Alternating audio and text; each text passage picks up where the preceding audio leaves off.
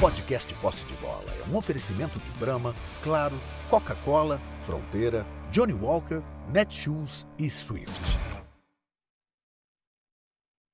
Olá, sejam todos muito bem-vindos para o Posse de Bola da Copa, sua última edição do Posse de Bola na Copa e em grandíssimo estilo, porque acabamos de assistir talvez a que seja a maior final de Copa do Mundo de todos os tempos. A Argentina nos pênaltis venceu a França por no jogo normal 3 a 3 e venceu nos pênaltis a Argentina. E que jogo do Messi, e que jogo do Mbappé, e que jogo do goleiro da Argentina, e que energia fora de campo, e que loucura que foi essa coroação do Messi finalmente ganhando uma Copa do Mundo. Eu, antes de começar o programa, falei aqui: é a, é, a, é a final com um vencedor, mas talvez sem um vencido, porque o que fez a França, o Mbappé, o Deschamps, foi um negócio gigantesco. Que final! Nós que gostamos de futebol estamos aqui embasbacados até agora. Teremos essa edição especial, duas horas de programa. Então você tem muito tempo para nos dar likes. Se você gosta de futebol e gostou do que viu, nos deem likes e assine o canal do All Sport. Eu estou aqui no Brasil. Teremos chuva de enquetes hoje, hein? muitas enquetes ao longo das duas horas de programa. Estamos aqui com, no Brasil, José Trajano e Arnaldo Ribeiro. E lá do Catar, todos deveras emocionados, estão Juca Kifuri, Mauro César Pereira e Casagrande, que vai estar com a gente daqui a pouco. Que jogo, que jogo nós vimos, que final de Copa do Mundo, que personagens, que tudo. Vamos falar sobre muitas coisas. Já temos uma enquete aqui é, no ar que eu vou falar. Como nós temos duas horas de programa, todos terão muito tempo para falar sobre todos os assuntos. Vamos tentar tocar a bola rapidamente aqui para falar de tudo. Mando a enquete já, a primeira? Mando. Então vou Como mandar. É? Primeira enquete, hein? Vão ter muitas, mas a primeira que já está colocada aqui. Quem foi o craque do jogo? Não é o craque da Copa, não é o craque da carreira, é o craque deste jogo. 90 minutos, mais prorrogação, mais pênaltis. Quem foi o craque do jogo? Porque a gente entende que tem discussão sim. Foi o Messi, que acabou campeão? Ou foi o Mbappé, que fez três gols e ainda fez o seu de pênalti? Então já pode votar aí. Eu passo a bola para o Zé Trajano, que já viu tantas Copas do Mundo, mas hoje a emoção foi grande demais. Olá a todos e todas. É, realmente. Eu vou responder logo de cara a, a enquete. Qual, que, qual é a pergunta mesmo? Quem foi, Quem foi o craque do, do jogo? O futebol. Boa! O craque do jogo foi o futebol. Nós vimos uma final de Copa exuberante, histórica, emocionante, que eu jamais tinha visto coisa igual e, já acho que também nenhum de nós aqui e quem acompanha futebol, mesmo os mais antigos, que tiveram, né, que talvez já não estejam mais entre nós, que tenham tido a oportunidade de ver a Copa de 50, 54, é, como essa não houve. Não houve. Porque tem muita coisa que aconteceu, quando você achava alguma coisa aí, outra não ia mais e tal. Ah, o Messi sendo coroado, como eu torci para o Messi ter esse final. Como eu torci para o Messi pegar aquela taça, né, suspender como capitão, encerrar sua gloriosíssima carreira no, na seleção argentina, numa Copa do Mundo. Olha, tem horas que você não sabe nem direito como começar, como falar, porque foi tão exuberante, tão legal, tão agarrou tanto a gente aqui, todos nós ficamos muito presos ao que acontecia. Eu imagino nosso, o privilégio Casa Grande, Juca e, e o Mauro tiveram de acompanhar de lá de perto, lá no estádio. Eu já vi muita coisa no futebol, já vi. Eu estou com 76 anos, comecei na imprensa com 16, faço 60 anos de imprensa esportiva ano que vem, mas jamais vi uma coisa tão emocionante. E muito satisfeito de poder acompanhar aqui entre nós. É o último programa que a gente faz, né, o poste de bola da Copa, e ainda bem que é desse jeito. Nós não vamos ficar aqui no chororô, reclamando de arbitragem, reclamando disso aqui, daquilo ali. Não, nós vamos falar do futebol, como é gostoso. Aí eu vou ter que incluir aqui na minha, na minha abertura uma frase que o Mauro usa muito, né? Futebol é uma das maiores invenções do homem. É, dúvida alguma. rapaz, ó, a galera já tá mandando mensagem aqui. O Rafael Figueiredo fala: no Catar, Mbappé quase cometeu um crime contra a humanidade, que seria tirar o título do Messi. Vou passar a bola para Juca Kfouri, que está, que hoje deu seu segundo sorriso na Copa. Aquele tinha sido no jogo da Argentina contra é, a Croácia e agora está sorrindo abertamente. Tudo bem, Juca? Tudo muito bem, âncora, tudo muito bem, Zé Trajano, Arnaldo, companheiros, todos que nos veem. Também não tenho a menor dúvida que foi a maior final de Copa do Mundo de todos os tempos. É, teve um momento que eu achava que eu não estava vendo mais futebol. Eu estava vendo basquete. Porque futebol não muda assim tanto de uma hora para outra. E hoje aconteceu tudo aqui. No Monumental de Lusail ou no, na bomboneira nos saiu, como vocês quiserem. Porque tinha 90 mil pessoas, certamente 88 mil torcendo para a Argentina. E que, como eu, deram como liquidado o jogo quando a Argentina fez 2 a 0. Tamanha era a supremacia da Argentina. Tamanha era a apatia da França.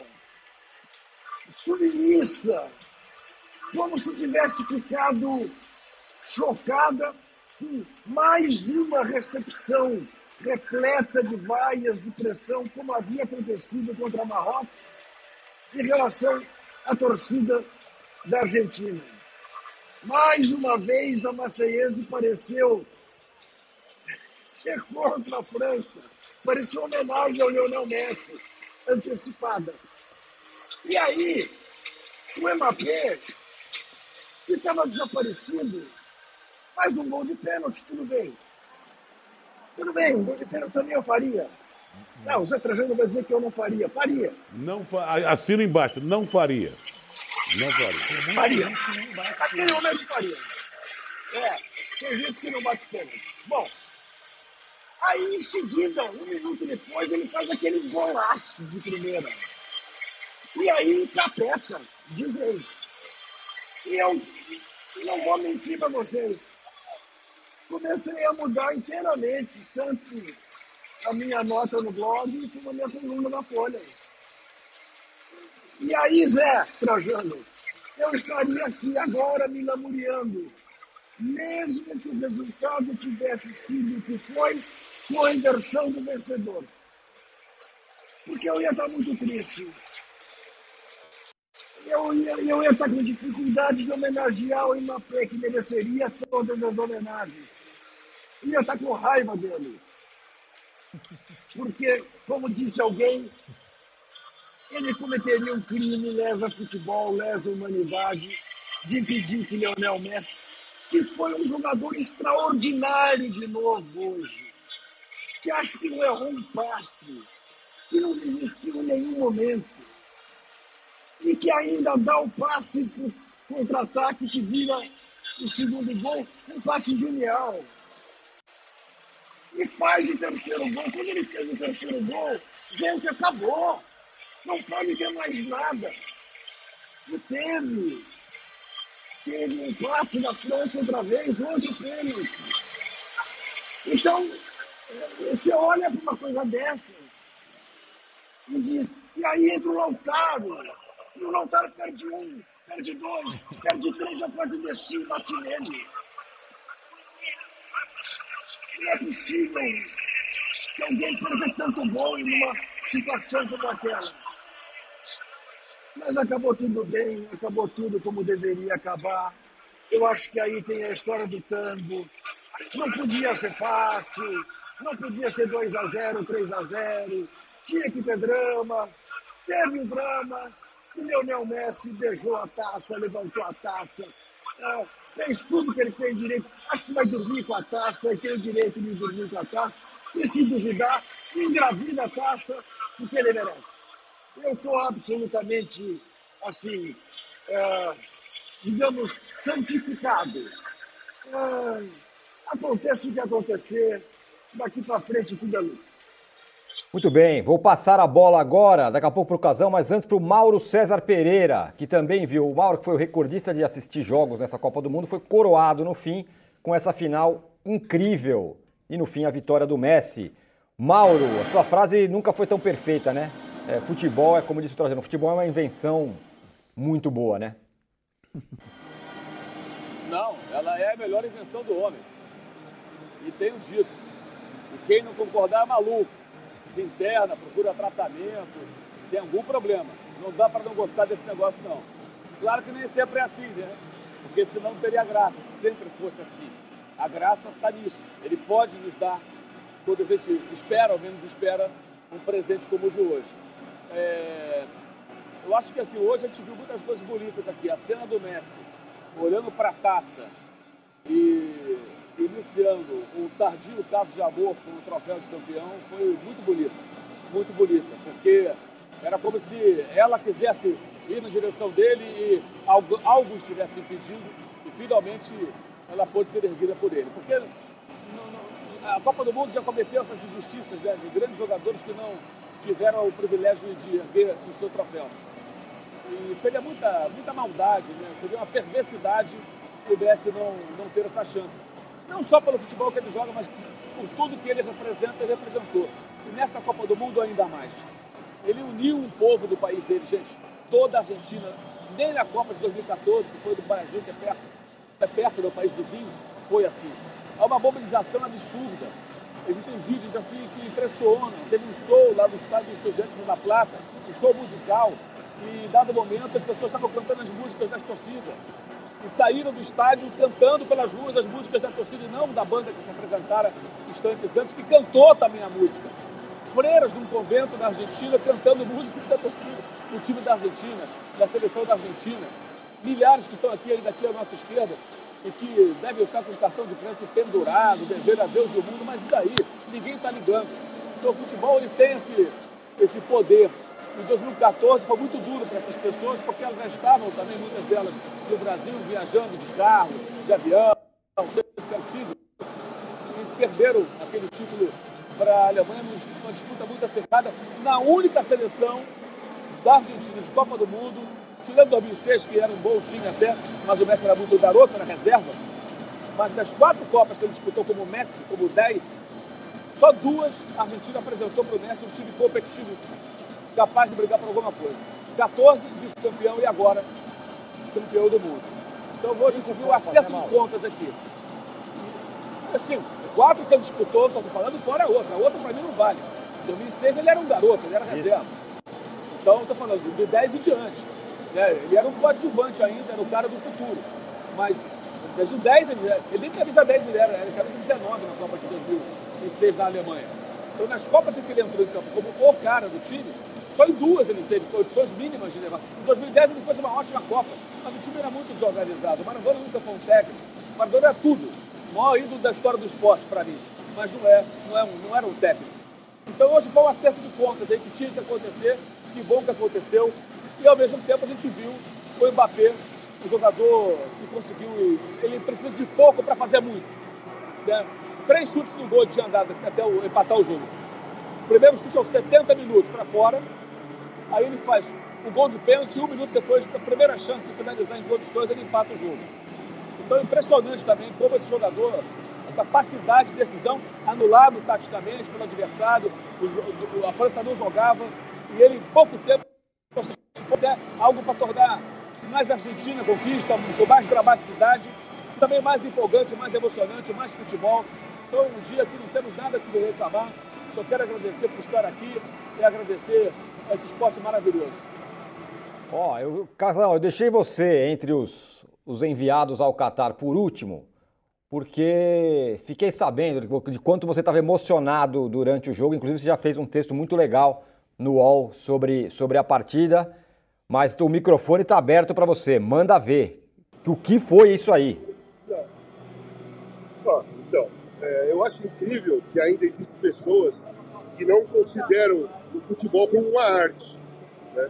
Porque hoje aqui nós, vimos, nós vimos uma obra de arte poderia ser o, dois diretores do meu gosto, Scorsese e Tarantino, escrevendo um roteiro de um filme que vai ganhar como melhor filme, ganhar o Oscar de melhor filme, de melhor ator, melhor ator coadjuvante, melhor fotografia, melhor trilha sonora, melhor roteiro. Podia ser uma reunião dos Beatles e eles escreveram a música In My Life, que foi Então, é, o que a gente viu aqui hoje foi uma obra de arte. Eram artistas que estavam em campo, artistas da bola. Eles fizeram a maior partida que eu vi na minha vida, sentado num estádio. A maior partida de uma final de Copa do Mundo, onde é, as coisas foram virando de um lado para o outro. Eu escrevi um texto, aquele texto que você falou que você achou legal, eu escrevi três vezes, ou quatro. Se fosse com papel, eu já tinha rasgado um monte. Porque eu tinha feito um texto com a Argentina massacrando, com o Di Maria é, sendo o melhor jogador do primeiro tempo. Aí, de repente, eu tive que apagar metade e fazer a, a parte que a, a, França chegou a 2 a 2 e está quase ganhando o jogo. Aí vai para a prorrogação, o, é, a Argentina quase faz o gol no primeiro, no primeiro tempo da prorrogação, chega no segundo, o Messi faz o gol. Eu já escrevi que é, foi fantástico, o Messi foi coroado, de repente saiu um pênalti para a França. E aí eu já tive que emendar outra coisa ali. Aí eu fiquei parado, eu falei, vou ficar aqui sentado olhando para ver o que vai acontecer. Então, é, é, um, é um filme de ação. Né? É um filme de ação, de aventura, um filme romântico, porque no fim a gente chora com a, o, o Messi erguendo a taça, você olha para a cara dele, o cara é o melhor jogador do século, merecia ser campeão do mundo e foi, merecia ser o melhor jogador da, da Copa e foi. Você vê é, a Argentina ganhando o melhor jovem, o melhor goleiro. Então, é, foi um final emocionante. Foi engraçado, foi engraçado, porque as pessoas, os jornalistas que iam escrevendo, eu estava conversando com o Renato Maurício Prado, ele estava na mesma, mesma situação que eu. Ele falou assim, cara, eu já estava com o texto pronto vou ter que mudar tudo. Então ficou, em um determinado momento, uma certa comédia nesse jogo. Então, assim, foi o melhor espetáculo da Terra dentro de uma Copa do Mundo de todos os tempos.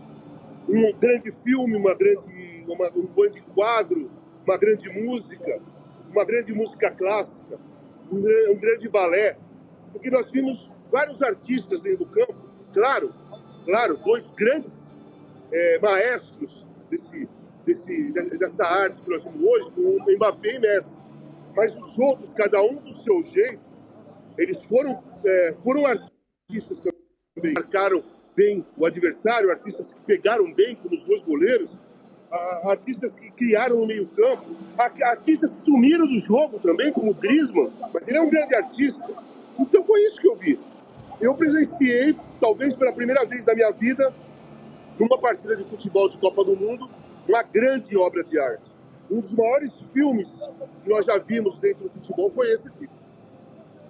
Adorei essa definição, é uma obra de arte o que a gente viu hoje no jogo. Tem tanta coisa no jogo, a gente, ainda bem que a gente vai ter duas horas para falar, podemos ter, ter bastante tempo aqui.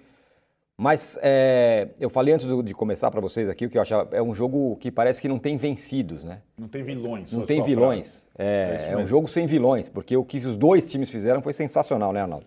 É, é muito raro ter isso, né? Esse desfecho é, épico.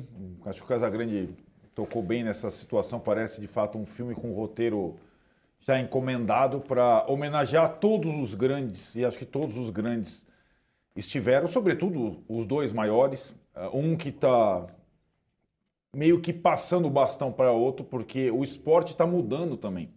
Né? E hoje a gente pode ver na final uma mudança no esporte, uma mudança física do esporte. E o Mbappé acho que é a maior tradução desse novo esporte, desse jogo maravilhoso, em que o jogador precisa ser brilhante, genial e um atleta acima da capacidade normal, como no atletismo. O Juca falou do basquete, mas os jogadores de futebol hoje eles precisam ser. E o Messi talvez fosse o, único remanescente, o último remanescente de uma coisa um pouco diferente. É, então acho que teve todos os componentes. É, entendo também que tem aqueles personagens secundários que muitas vezes, é, numa Copa do Mundo, sobretudo, ficam lá em último, em último caso, em última discussão. Os treinadores de futebol, os dois hoje, de novo, deram um espetáculo de ação-reação, porque o jogo também mudou nesse aspecto e você tem que reagir muito rápido às coisas do jogo. Você tem cinco substituições, então eles também tiveram a sua contribuição. E acho que para o público geral, nós que estamos aqui no Brasil, a gente não está sentindo o que vocês estão sentindo no estádio. Eu É, tenho aquela inveja boa que o Trajano fala. Mas a gente está com uma percepção aqui que aquela turma que se reúne só para ver futebol durante a Copa, para torcer para a seleção brasileira, eles de alguma forma se aproximaram do esporte. Não pela seleção brasileira. Não, mas não mesmo. Mas por essa final. Então, o futebol, maior invenção do homem, como disse o Mauro, ele ganha adeptos no Brasil com essa final. De todas as gerações. E curiosamente, nós não somos protagonistas, nós brasileiros. Nada, em nada do que aconteceu na Copa do Mundo no Catar. Inclusive nas pequenas decisões, nos pequenos detalhes, inclusive nas escolhas, inclusive no comando, inclusive na decisão de bater um pênalti ou não. Então, esse novo craque que o Messi passa o bastão, ele fez quatro gols no jogo. Ele bateu três pênaltis numa final de Copa do Mundo com 23 anos. Isso não é para uma pessoa normal. É, não é só para um atleta, é uma questão mental. Esse cara é um fenômeno. O Messi é um rei, mas ele já está passando o bastão para o outro. E como o outro é jovem, ele pode fazer outras histórias. O cara jogou duas finais de Copa do Mundo e foi protagonista das duas finais. Uma com 19, uma com 23. E sem, e, ele, e sem botox, né? Sem botox. E ele quase foi, cometeu o crime que o nosso. de estragar essa coisa, mas ele saiu ileso. Ele saiu como herói também, né? É, e acho que, mesmo os jogadores da França que perderam as penalidades, a gente vai lembrar o Coman e o Chouameni, que foi também um excelente jogador na Copa, eles não saem como vilões. Então hoje foi um raro momento desse esporte maravilhoso em que, como disse o Tironi, não temos vilões. Temos dois heróis, temos um time campeão, sim. E a única questão para nós aqui, na nossa, nos nossos quintais, é por que nós não proporcionamos mais emoções assim, mais jogadores assim, mais decisões assim, mais protagonismo assim, mesmo com essa questão do penta campeão e tudo mais que outras seleções já ameaçam. Talvez a Argentina não consiga manter é, essa, essa capacidade de decisão desses últimos anos, porque ele tinha, é, o time argentino, um cara completamente fora da curva. Mas a França certamente vai conseguir manter. Portugal vai conseguir manter, outras seleções vão conseguir manter. O jogo mudou, mas o Brasil ainda não entendeu que o jogo mudou. Muito bem, vou passar a bola para o Casão que levantou o dedinho aqui, ó, só dizer, é impressionante, as mensagens aqui são de, é o que o Trajano, é o que o Casagrande falou, né? É, depois de você ter visto um negócio muito impressionante, foi essa final. Então, o, o James Baxter fala, amigos, estou em êxtase. Primeira Copa que assisti foi a de 86 e essa de longe é a maior final que já vi. É. Te amo futebol. Uhum. É, o Cássio Renato fala, eu falei, a Copa do Mundo merecia ganhar o Messi. É isso. É, o Márcio Fernandes fala que o craque do jogo foi o Mbappé. Vou falar qual, como é que está a nossa enquete já já, empatando duas vezes. O craque da Copa foi o Messi. É, o José Carlos fala que foi vitória do futebol, parabéns França e Argentina. E o professor Tales fala Santíssima Trindade Unida, Maradona, Messi e a taça da Copa do Mundo o panteão dos deuses do futebol recebem mais do que nunca Lionel Messi e ainda tivemos um Ángel de Maria, diz aqui o professor Tales. Quer saber da enquete, Trajano? Pois não. O que, que, você acha? Você que normalmente vai na mosca. Eu, eu vou ficar em cima do muro hoje, vai lá. Quem foi o craque do jogo, Messi ou Mbappé? Do jogo, do jogo. Não, não da Copa, não campeão, o do Messi jogo. recebeu o prêmio de craque da Copa. O craque recebeu o prêmio de craque da Copa. Messi, 71%. Mbappé 29%. A diferença não é essa no jogo, né? Incrível isso, né? Fala, Juca. Não, não é essa porque o Mbappé fez três gols. Não, veja bem, o Mbappé fez três gols. Aí é, é, é aquela nota do Jornal da Tarde com o Artime. Artime, pegou duas vezes a bola, fez dois gols. E só, nota seis e meio. Não, é claro que não. O cara fez três gols é, tem uma capacidade de finalização brutal. Uma frieza para bater pênalti que um moleque da idade dele não deveria ter. Agora, como, como esquadra, mais uma vez, o Messi. Não foi, não foi uma pena. E como o Griezmann não jogou bem, a França acabou sofrendo muito por causa disso. A sorte da França é ter um treinador como o senhor Deschamps. Porque este cidadão, não sei se vocês notaram, vocês notaram que ele fez duas trocas no primeiro tempo. E, e não foram duas trocas quaisquer. Né? Tirou o Giroud e, e o Montpellier. Mudou, mudou, né? mudou a posição do Mbappé. Mudou. Isso. Veja bem, Ah, um dos que entraram no banco sofre o pênalti que o Mbappé faz o gol. Outro que veio do banco dá um passe para o Mbappé fazer o segundo gol. Outro que veio do banco desarma o Messi no lance do terceiro gol. Quer dizer, é, as trocas que ele fez, todas deram certo. E veja como são as coisas. O Scaloni ia apanhar injustamente, porque tirou o Di Maria e a partir da saída do Di Maria, que jogou uma barbaridade no primeiro tempo, a Argentina tomou dois gols. O Di Maria estava morto. Não podia continuar em campo. Mas o Scaloni ia pagar por ter o tirado. Eu só não perdoo o Scaloni de botar. Até esqueci o nome dele, o Lautaro. É. Não, eu não. Eu não, eu não me conformo com o Lautaro. Ele deixou de fazer um gol porque teve medo de chutar. Deu uma cabeçada para fora sozinho. Não é possível. Não é possível. Alguém lembrou aqui do lado? Ele era o bobô do Corinthians. Não o bobô baiano, aquele outro, lembra? Sim, sim.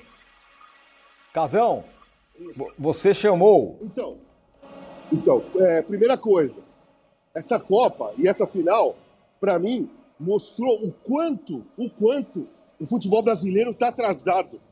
O quanto nós estamos fora completamente do cenário do futebol mundial. Em todos os sentidos, gente.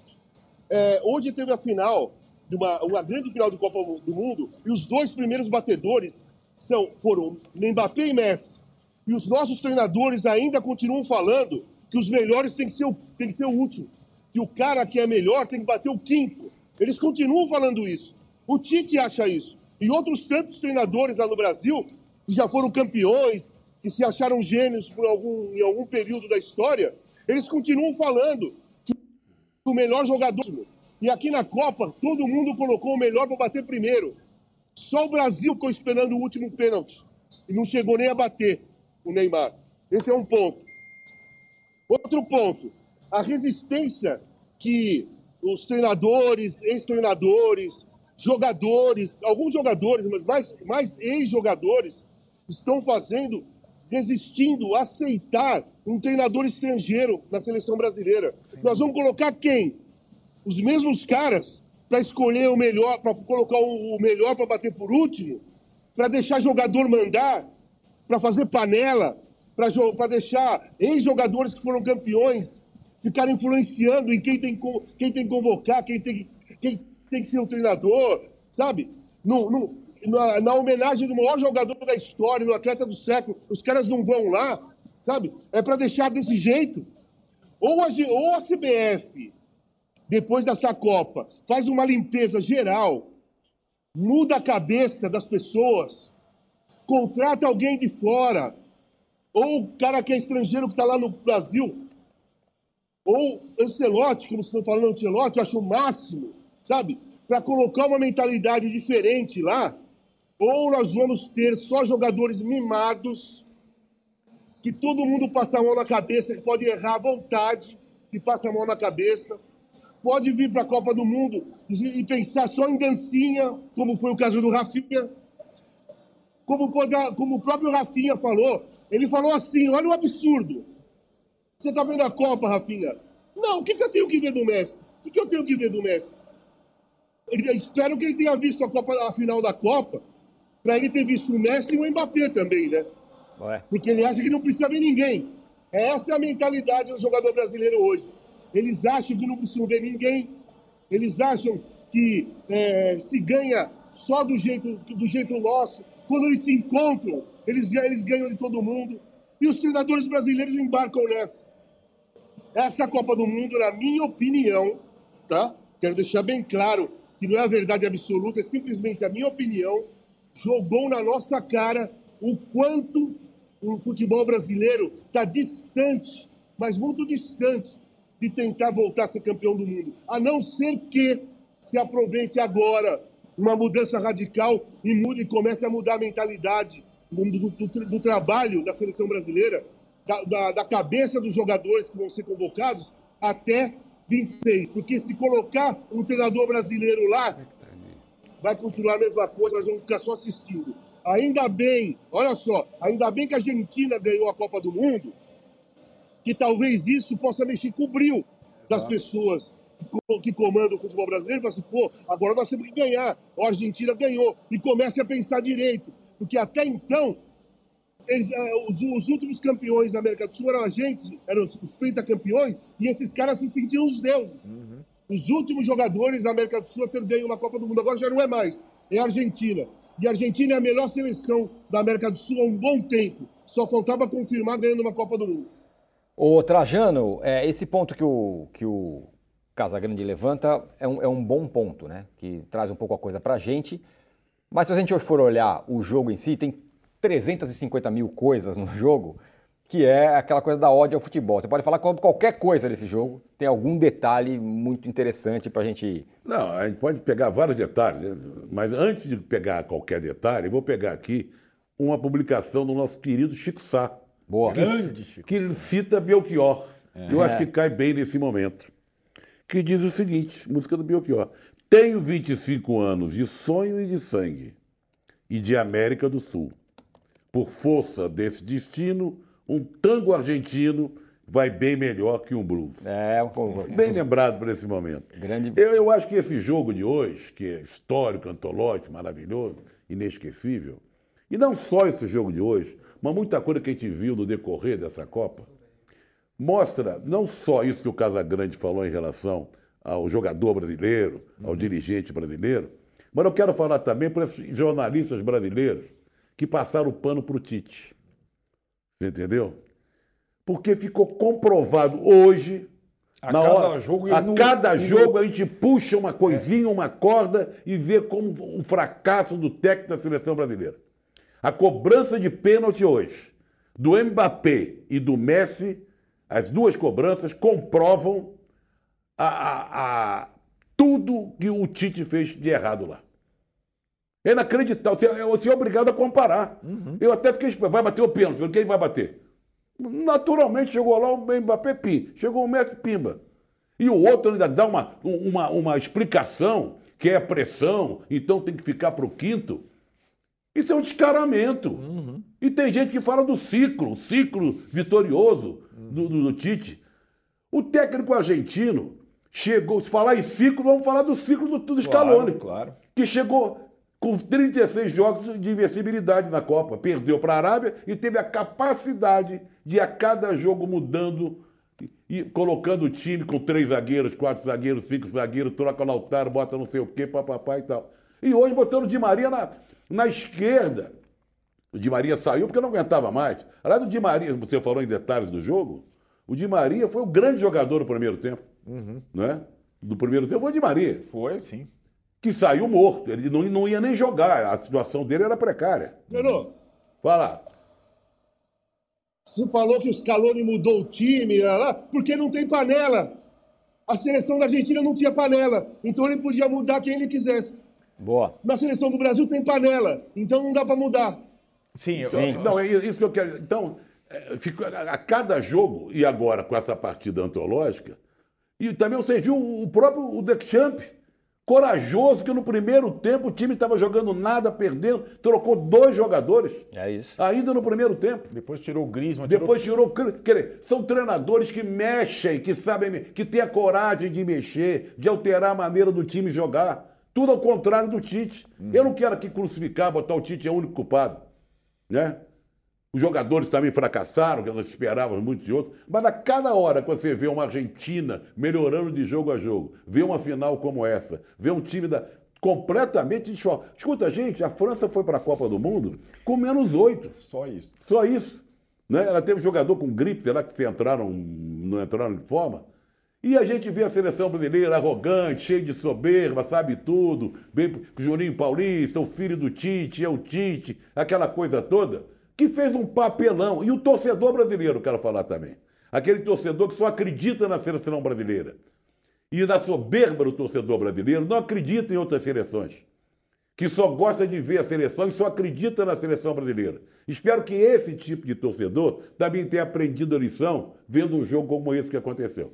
Só, Muito bem, deixa eu, é, deixa eu eu vou, passar para o Mauro. Eu Roy. sei que o Mauro vai falar, porque até ele deu o ratão de bronze para ele em relação ao Scaloni. E acho que ele, te- ele acompanhou todos os jogos da seleção. E só para completar o que o Trajano e o Casagrande falaram, é, o ciclo, maldita palavra, que acho que a gente não vai falar depois dessa Copa nunca mais, é, o ciclo da seleção argentina, o ciclo de vitórias e de confiança da seleção argentina começou com a fraquejada da seleção brasileira naquela Copa América do Maracanã. Aquele jogo, com gol do Di Maria, tirou uma bigorna nas costas da seleção argentina, fez com que o Messi, fez essa união que o Mauro falou, é, simbiótica da, da, do povo argentino em relação ao Messi, e o que o ciclo brasileiro proporcionou nesse tempo todo foi uma distância muito maior da Argentina, time, para o Brasil, desde que a era Messi começou como jogador. Porque a era Messi, o Mauro falou, 2006, a Argentina não fazia frente ao Brasil em nenhuma competição com qualquer treinador. Pode ser o Dunga, pode ser o Parreira, pode ser o Filipão. O Brasil ganhava Copa América, Copa das Confederações, mas ganhava, ganhava com gosto. O que aconteceu no ciclo Tite foi a Argentina se descolou do Brasil. E, aliás, o Brasil não quis jogar com a Argentina, hein? Naquele jogo da Anvisa. Não quis jogar com a Argentina a última partida. O que aconteceu foi essa. Além dos tapas na cara, socos nos estômagos, decisões e grande Copa dos treinadores, a Argentina se distanciou no Brasil justamente nesse último maldito ciclo. Mauro, é, dá pra gente falar muita coisa sobre a atuação dos treinadores. Vamos lembrar mais uma vez, o, o maior ratão de bronze já dado aqui foi você que deu para você mesmo quando você falou sobre o Scaloni. E hoje, mais uma vez, ele muda o time, põe o Di Maria na esquerda, o time joga bem, aí o Deschamps responde. E o que a gente tem visto é, é- é a atuação dessa, dos treinadores nessa Copa, né? É, tem mais gente que deveria dar para si mesmo ratão de bronze, mas não faz isso e prefere defender o Tite. Vários colegas da imprensa defendem o Tite arduamente, ah, usam os argumentos mais tacanhos. Alguns têm a cara de pau de dizer que não pode criticar e colocam na mesma vala críticas ponderadas e razoáveis com ataques de haters, que é outra coisa. Isso a gente não concorda, obviamente, mas uma crítica ponderada feita com argumentos é, razoáveis, ela tem que ser aceita como os elogios ao próprio técnico quando ele fez tudo que fez no seu ex-clube, o Corinthians, o que o levou à seleção brasileira praticamente como uma unanimidade naquela oportunidade. Então, é, tem muita gente que deveria dar para si também um ratão pelas análises erradas que também fizeram, mas não querem reconhecer, porque preferem ficar defendendo o Tite e o indefensável. E fica no grupo ali, eles falando entre eles mesmos. Patético, deveriam ter vergonha. E nenhum compromisso parecem ter com a profissão. Nenhum com a profissão, como escreveu o Lúcio de Castro outro dia no Twitter. Porque é muita disfarçatez. Os argumentos são tacanhos. Alguns tentam fazer coisas meio poéticas. É uma palhaçada. Ridículo, patético, merecem o que aconteceu com a seleção brasileira. Eu, sinceramente, me cada um tem a sua opinião, mas ainda querer determinar que não pode criticar, faça-me um favor. Faça-me um favor. Eu já dei o meu ratão em relação ao Scaloni, então, por isso, eu estou com a minha consciência tranquila. Errei na minha avaliação, achava que ele não seria capaz, mas ele mostrou que foi capaz. E muito capaz, o Casal falou sobre a ausência de panelas, ele se juntou ao Messi, fechou com o Messi e trouxe o grupo com ele. E naquela Copa América no Brasil, quando eles perderam pra, lá em Belo Horizonte, e o Messi reclamou muito da arbitragem e da Comebol, né? Aí disse que não ia jogar mais na seleção, estava lá aquela coisa toda. Ali começou a união deles. Não começou no título, não, foi antes. Na Copa América, que era para ser do Brasil, foi do Brasil pré-pandemia. A Copa América da pandemia, que foi para o Brasil porque a Argentina e Colômbia não quiseram fazer por razões óbvias, é, aquela ali foi a confirmação dessa união com a, conquista do título com o gol do Maria. Hoje, a entrada do Di Maria lesão, não tinha condições para 90 minutos, então parecia um cara mais para segundo tempo. Mas o Caloni novamente foi muito bem, porque ele colocou no primeiro tempo, ele foi decisivo, colocou do outro lado, colocou do lado esquerdo, não da direita, e ele matou as jogadas com o Mbappé, encaixotou o Mbappé entre o Molina, o Depou e o próprio Messi. O Mbappé não tinha liberdade para trabalhar, o Théo Hernandes não podia ir para aquele setor, então ele não tinha como dar apoio para, para o Mbappé, e o Mbappé não pegava na bola. Em dado momento, com 33 minutos, eu fui consultar quantas vezes o Mbappé tinha tocado na bola. Oito. Era o homem em campo que menos tinha tocado na criança. Oito toques na bola. O Messi estava com quase 30. E naquele momento ele tinha dado o passe para a assistência do Bacalhau do gol do Di Maria. Ou seja, Um estava no jogo o tempo todo, o outro estava sumindo do jogo. Eu sei que são posições diferentes, o Messi pega mais na bola, obviamente. Mas o Mbappé estava fora do jogo pela boa estratégia do técnico Lionel Scaloni. Uhum. E aí vem a reação do Deschamps, repetindo a formação final do jogo com o Marrocos. Isso. Como destacou o Arnaldo, o Mbappé foi para o meio, na direita o Boni, na esquerda o Churran, e começou a, a, mudar um pouco ali a cara da França. E no segundo tempo, depois da prorrogação, as trocas que ele foi fazendo, o Camavinga tinha jogado lateral esquerdo já no jogo contra a Tunísia, é, aí ele lança o Coman, que também entrou durante alguns jogos, e rouba a bola ali da disputa com o Messi, ganha a disputa e faz o início da jogada do segundo do gol do Mbappé. Então ele teve, teve mudanças, o duelo tático foi tudo que eu esperava, pelo menos. Os técnicos é, com atividade, com iniciativa, muito contrário do que foi o Tite, é, que, que, ficou ali assistindo passivamente no meio do campo, por isso é merecedor das críticas que alguns vão fazer, sabe-se lá por quê também. Agora, hoje aqui não, foi um show em todos os sentidos. Duelo tático, técnicos foram muito bem, o, o, o, o Argentina jogou melhor no cômputo geral, acho eu, do, boa parte do jogo, mas o momento de estabilidade mostrou como o Mbappé é um monstro, precisa de pouco para fazer muito, em pouco tempo ele conseguiu mudar a cara do jogo e, e teve outras chances que, que ele ia criando também já da prorrogação. Então foi um jogo espetacular por tudo isso. E tem muitas lições aqui desse jogo que podem ser, podem ser tiradas. Né? A Argentina também tem colagem, como tem o Brasil, talvez até piores em alguns momentos. O presidente, o, presidente, o Tic Tapia, foi colocado na AFA como um fantoche de um grupo de cartolas que manipula o futebol da Argentina.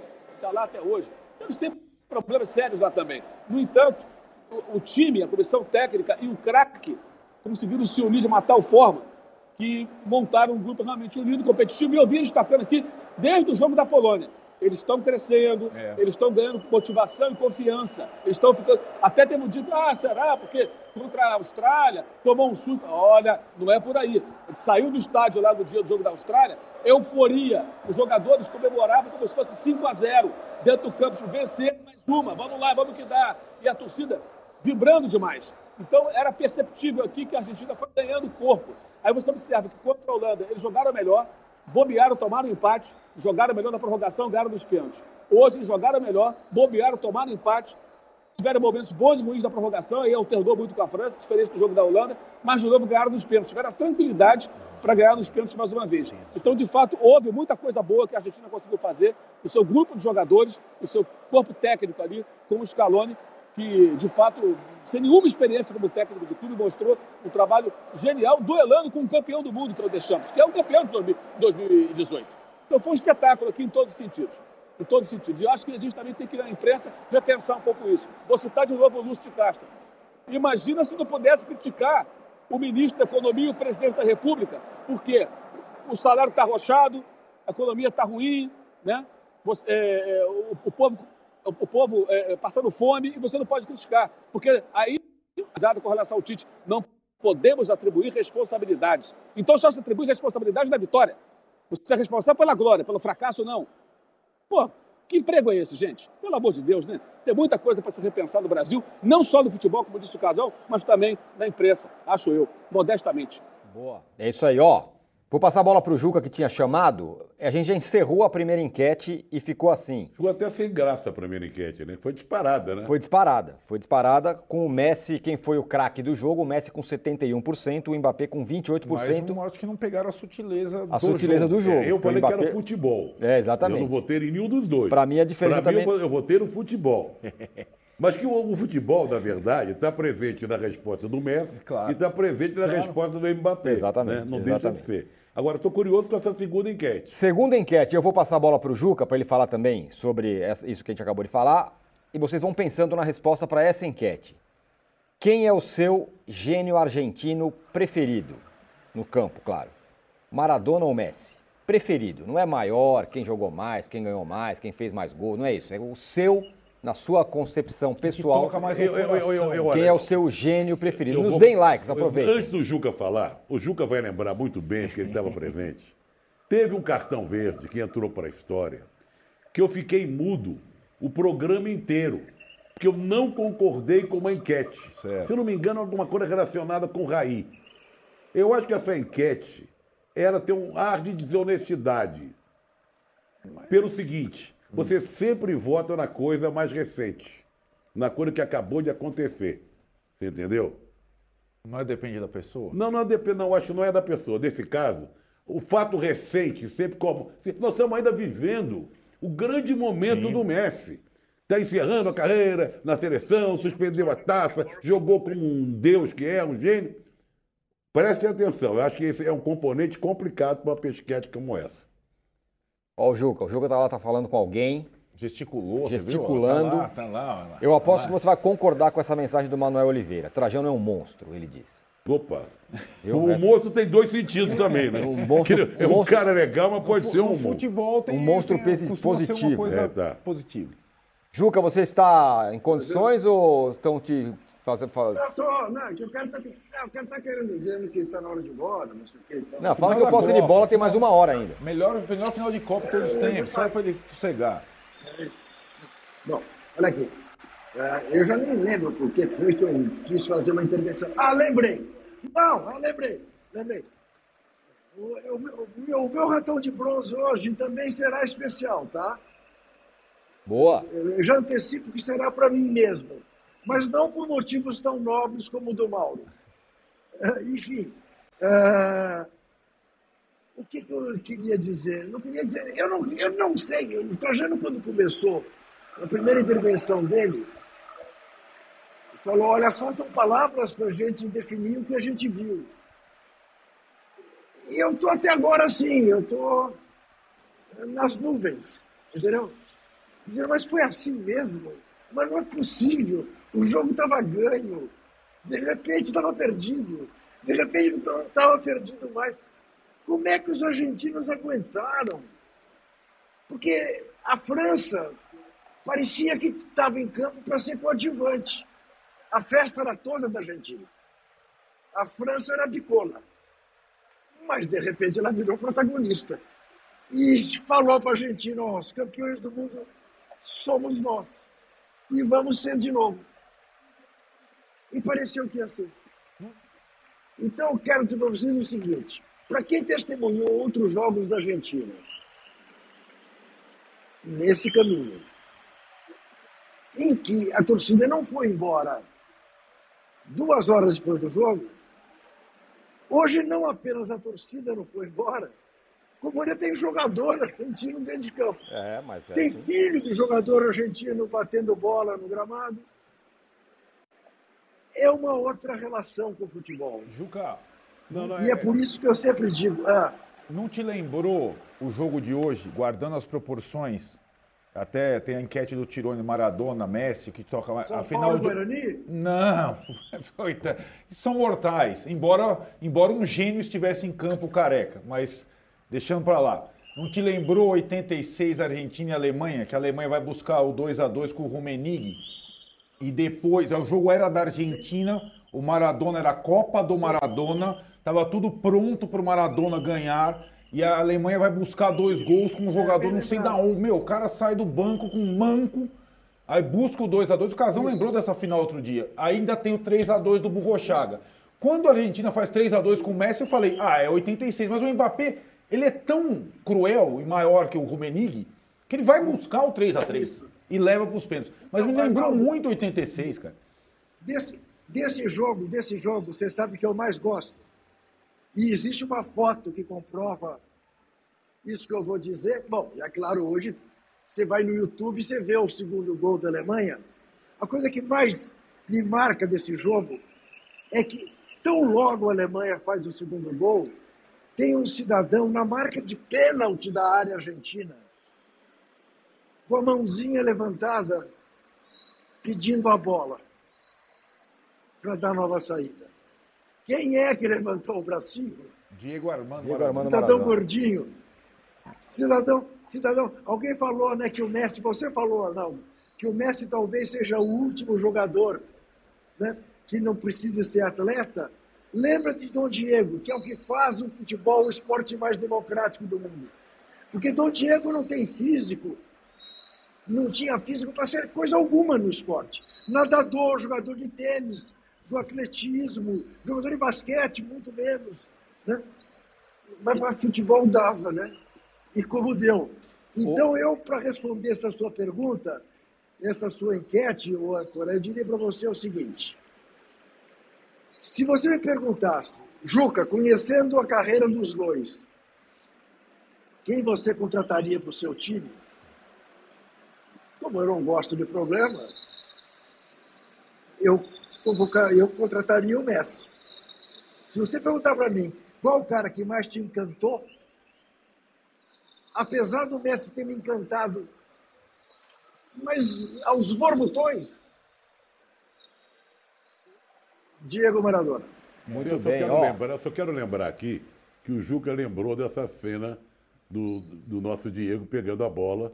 Temos que lembrar a cena do Didi Didi. também. Didi. Na Didi, Copa de 58. 58, quando o Brasil sofre o primeiro gol da Suécia, ele vai até o fundo do gol, né, a gente bota a bola debaixo do braço e diz, vamos, uma frase que cada um tem uma interpretação para essa frase, mas vamos lá, vamos para cima dos gringos e tal, né? Porque final de Copa ter virada é muito gringos raro. Não teve final de Copa virada desde 74. Hoje não foi exatamente uma virada, mas foi uma, uma coisa. É muito raro acontecer isso. E tem que ter alguém que ainda dá, ou, né? Pode ser o técnico, pode ser um dos melhores jogadores e tal, mas de fato essa cena de 86 também lembro bem o Maradona levantando o braço e pedindo a bola no Agora, o, Alcides aqui fala que, de outro personagem, viu, Juca? Que você trouxe à tona outro dia. Se o Benzema, naquela, se é o Benzema naquela última bola, né, que o goleiro da Argentina pegou, tá vendo? Ele deveria ter jogado. O... É. o Acho que ele não alcançava a bola.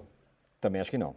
O Daniel fala que o Messi tem quatro Champions, o dobro de gols do Maradona e agora também tem Copa. Nem compara. Messi de muito longe. Tá vendo? Aí vai ficar esse tipo de coisa. É isso. Mas acho que o Juca foi do, do, do coração, né? Do quem te encantou mais, que é mais ou menos a... Aliás, tem uma, uma coisa. Não, pra mim é o a- Maradona, A, já- já- união do povo argentino com essa seleção foi tão enorme, tão grande. Nós vimos cenas, vídeos, por exemplo, das aboeiras, né? A avó do Messi, o pessoal foi para a casa da, da porta da casa da avó do Messi.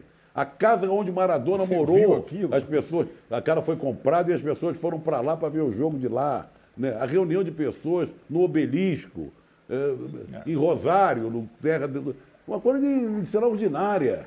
Extraordinária, né? O nome das Aboeiras foi é um negócio maravilhoso. Muito bem retratado, falei ontem, falo de novo hoje, pela. Mili Lacombe. Estou sendo devidamente detonado pela enquete. A Vânia fala que é uma enquete boba, para não dizer besta, né? Ela diz aqui pra gente. Mas tá aí a enquete. Burra, idiota. Não, mas eu falei também. Eu, Eu falei, sim. eu, eu falei que era desonesta. Agora estava competição pra ver quem falou antes que a enquete era ruim. Tá bom, já vamos trocar, gente. Calma Não, aí. não, não. Agora você, você colocou, vai até o fim. O Carmo Emanuel fala que nunca mais veremos uma final dessa. E o Matheus eu, eu Santos. pensei que o cara ia falar, nunca mais vejo você. Não, de depois uma dessa enquete. O Matheus Santos fala, Juca, sua retórica e poética me inspiram. Sou seu fã. Grande abraço, viu, Matheus? Obrigado, obrigado, amigo, obrigado. Ó, já que vocês não querem votar na enquete, eu voto. Pra mim é o Maradona. Pra mim, o meu gênio preferido, por- porque transcende o futebol, como diria o intelectual é, brasileiro. Ô, Casão, você viu os dois, claro. Inclusive, você, você esteve é, na mesma Copa que um deles, jogando. Só isso, né? Só isso. Só Joguei sete anos. Ah, é, fora na Itália, Joguei né? Sete é. anos contra o Maradona. É. É. Cara, eu acho o Maradona também. Porque o Maradona é, realmente transcende o futebol. Não o Daniel Alves. O Maradona transcende o futebol. Porque transcender o futebol é o, significa o que, que o cara representa fora do campo. Coisas boas, coisas ruins. Né? Que é tudo, tudo que o Maradona tudo que aconteceu na vida do Maradona, coisas políticas, treinador da seleção da Argentina, é, cara, armação do doping, duas vezes, inclusive, na Itália também. Então, cara, é, a história do Maradona é, é muito mais completa como um todo, né? E assim, eu, eu, acho, eu acho que o Maradona foi, é, foi- é mais encantador que o Messi com, com a bola no pé, na minha, na minha visão. Na minha visão. É, eu prefiro o Maradona. Assim, preferir o Maradona é, é, não significa dizer que, que eu acho que o Messi não é um gênio. O Messi, para mim, é um gênio. O Messi, para mim, é o melhor atleta do século. Desse século. Não tem outro jogador de futebol melhor que o Messi. Nem teve, e eu acho difícil ter. O, o Mbappé pode ser de uma outra maneira, mas genialidade técnica igual o Messi, nesse século não existe e eu acho que não vai existir. Agora, eu acho o Maradona diferente. Ô Mauro, eu não vou pedir para você dizer quem é o melhor, porque eu sei que esse é o tipo de coisa que você não suporta fazer, então eu vou te poupar disso. Mas eu só queria que você falasse que, é, com a Copa erguida pelo Messi, é, como ele é, se transforma talvez em uma outra coisa para o povo argentino. É o que, que é a impressão que eu tenho.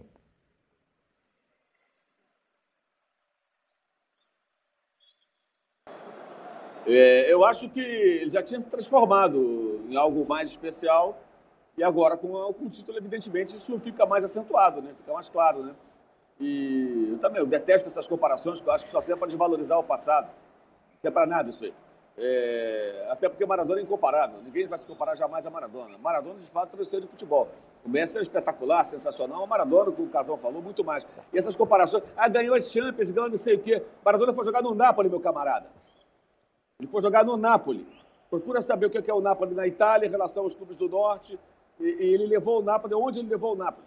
Os títulos que ele conduziu o Napoli, e aí um dia você procura saber como ele é visto lá. Ele é tão reverenciado lá como na Argentina. Por que será? Porque esse, de fato, transcende o futebol. Então, essas comparações rasas é, é, é, a única coisa que a gente consegue com esse tipo de enquete patética, o, o âncora, para acabar com a tua enquete de peixe. É, e ajudar o Trajano aí a demolir a sua enquete. Agora, é, o que está acontecendo aqui é incrível também, que eles continuam aqui, tá? Tem vários que não foram embora. Estão aqui os argentinos. E vão continuar, sei lá, até ser expulsos como nós. Mauro, o cara já veio aqui me rondar aqui, mas Mauro, eu não saí, não.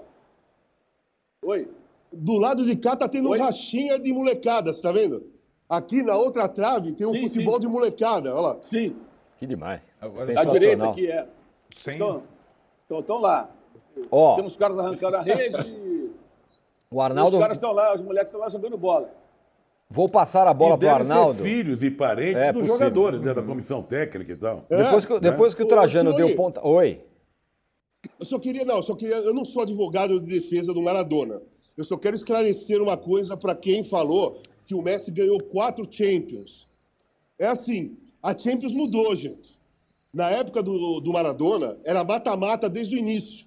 E eu estava lá na Itália e o sorteio, o primeiro, a primeira, o primeiro título do Napoli quando o Napoli disputou a primeira vez a Champions League, a Copa dos Campeões, o sorteio caiu Real Madrid.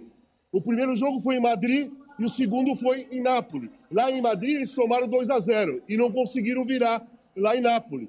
O Madrid não era tão bom como o Nápoles, mas tinha camisa, tinha história, todo aquele peso. Então o sorteio, na época, é, não tinha pote 1, um, pote 2. Era todo mundo no mesmo sorteio, sorteava e caía os times, cara e caiu o Napoli e Real Madrid mesmo. Entendeu? Uhum. Então é diferente. Hoje tem. É, é, o, o, Messi já jogou com, com fase de grupos, classifica dois, depois vai para o mata-mata. E na época do Maradona não tinha nada disso. Boa. A, a comparação em ti... Deixa eu te mandar, vou mandar a bola para você já já. Depois que o Trajano destruiu a minha enquete, o Mauro também, e todos vocês, Mas a, minha resposta a gente já encerrou enquete. a enquete aqui tá para começar outra. Tá bom. Tá? Então a enquete ficou assim: quem é o seu argentino predileto? Eu já respondo o meu antes. O meu é o Maradona, mas ele perdeu a nossa enquete. O Messi ficou com 64% e o Neymar com 35%. Eu queria... Neymar? Neymar, meu Deus o Neymar, Não, mas Deus. agora vai destruir. Aí, aí, não, agora não, parei. O Neymar agora, não. O... Agora acabou. Não. Óbvio. Aí o, o vai passar para mim o Neymar. O Maradona, meu Deus, Deus, do céu. Maradona com 35%. Certo. O que eu ia passar para você, Arnaldo, é... Esquece a comparação Messi e Maradona. Mas só uma coisa, eu vou ficar só uma numa... coisa. Olha, ah. Ô, Tirone, olha onde você colocou o Neymar, meu. É, não, tudo bem. Foi mal, foi sem querer. Justo hoje, né? É, meu? justo hoje. O Neymar não pode. Mas eu vou fazer uma, encomendei uma inconfidência aqui, que o Arnaldo falou para mim é, quando a gente estava vindo para cá, juntos. Ele, ele classificou, o Messi é estranho. É, não estranho como. É, é um estranho com um comportamento estranho, né? Durante o jogo. Mas, por favor, pode falar do Messi aí. Não, ele é diferente de qualquer outro jogador. Ele não. As, as reações dele são inesperadas. E até, até por isso ele consegue manter um, um nível completamente. Mesmo que ele tenha mudado um pouco as características, meio que ele tenha encarnado o capitão mais visceral, mas ele não é o cara que vai pegar a bola no 2 a 2 e, e, Opa, vamos lá. Não é, não é essa a característica dele. Ele vai continuar jogando como jogou. Só uma coisa que tem relação ao Messi nesse jogo, mais um detalhe do jogo a Argentina fez uma coisa para mim tão surpreendente em termos. Não foi só o técnico, acho que a questão emocional e a carga era muito grande para a Argentina, muito menor que para a França. A Argentina jogou duas prorrogações depois de ter já vencido as partidas e tomado o empate da Holanda e da França no finalzinho.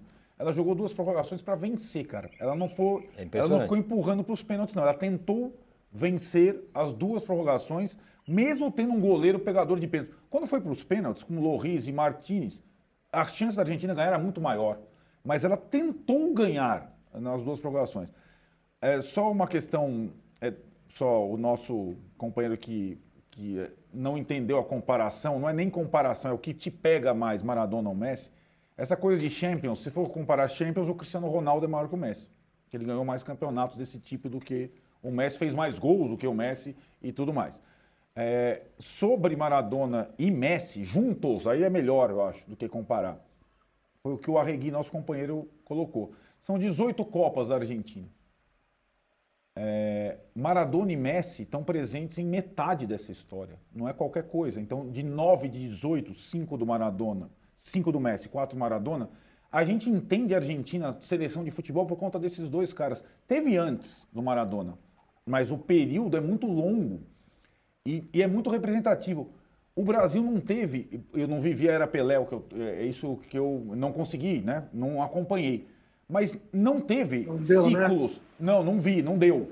Mas o que a gente viu é, como brasileiros aqui são duas figuras gigantescas, cada um do seu estilo, e a gente não teve longevidade de craques aqui desse tamanho. Não estou falando nem da qualidade técnica, que acho que o Brasil teve excelentes jogadores nesse período, Maradona e Messi.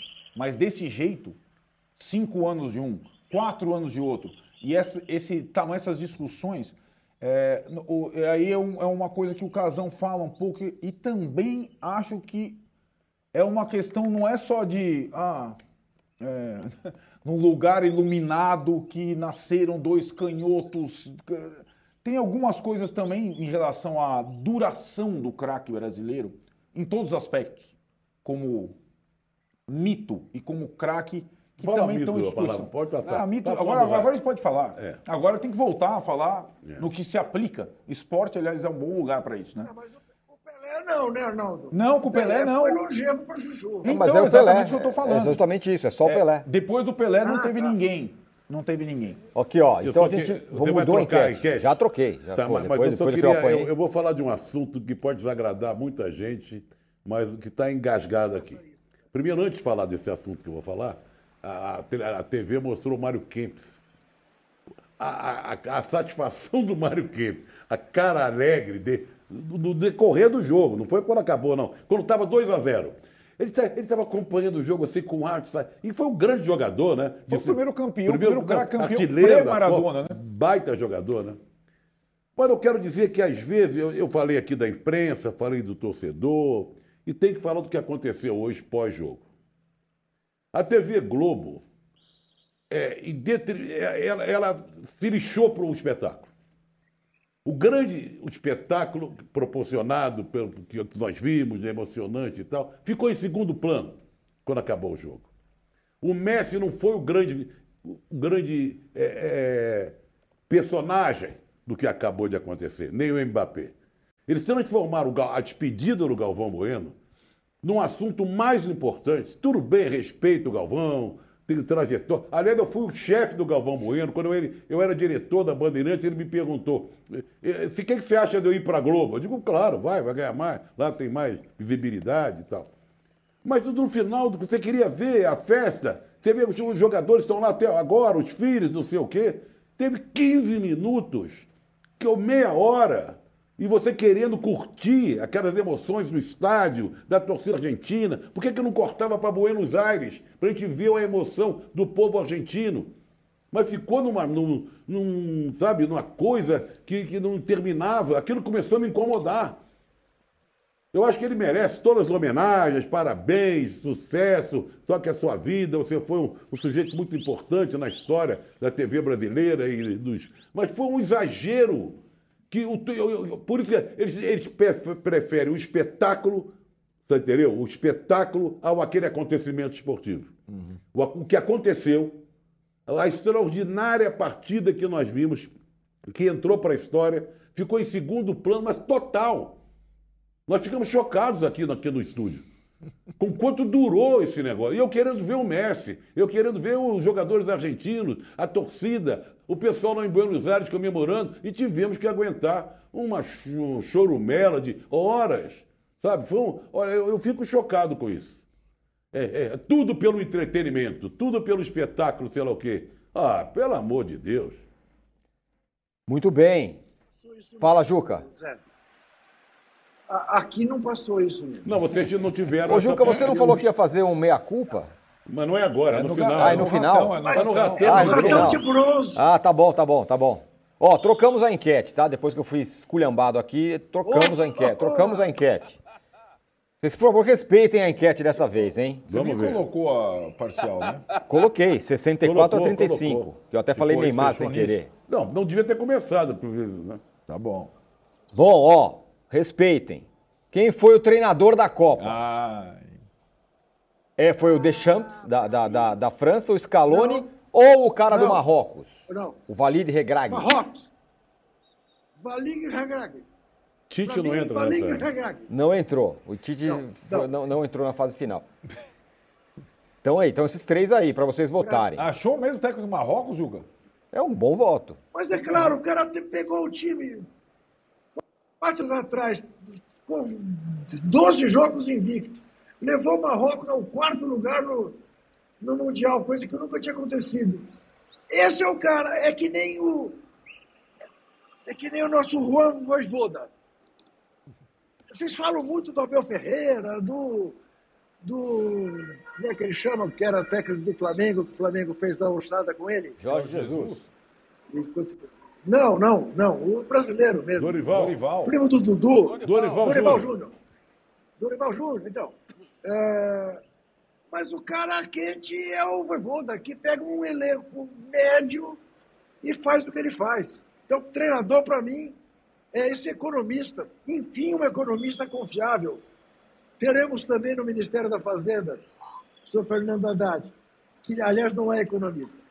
É, enfim, para mim é o técnico, é o técnico de Marrocos, o melhor técnico da Copa do Mundo do Catar.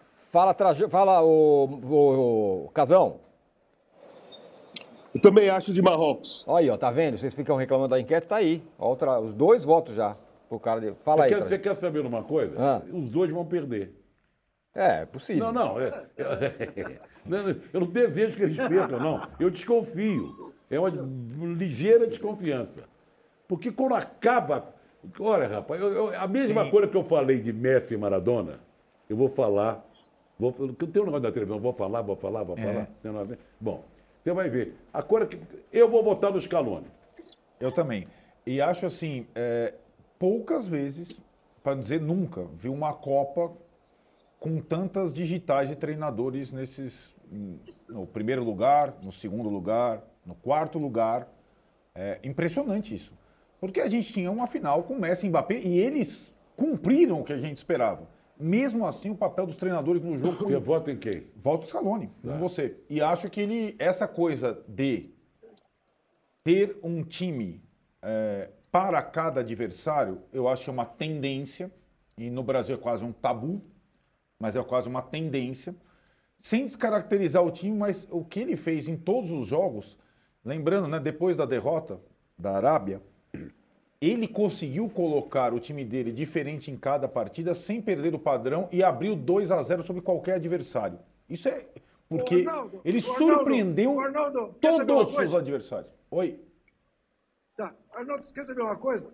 Casão e eu, quando estivermos voltando de metrô e, e, e começarmos a falar mal de vocês, das coisas que a gente discorda, a gente vai dizer assim: o Arnaldo e o Trajano votam no resultado, porque se a França tivesse vencido, eles iam votar no Deschamps. Quer dizer, então É, nós não levamos então em eu conta, vou, eu vou te Casão e eu, eu vou te não levamos em surpreender. conta O o Tirone é testemunha, porque a gente faz um Mas programa. peraí, peraí. E qual seria o mal É. de votar no Deschamps se a França tivesse sido campeã?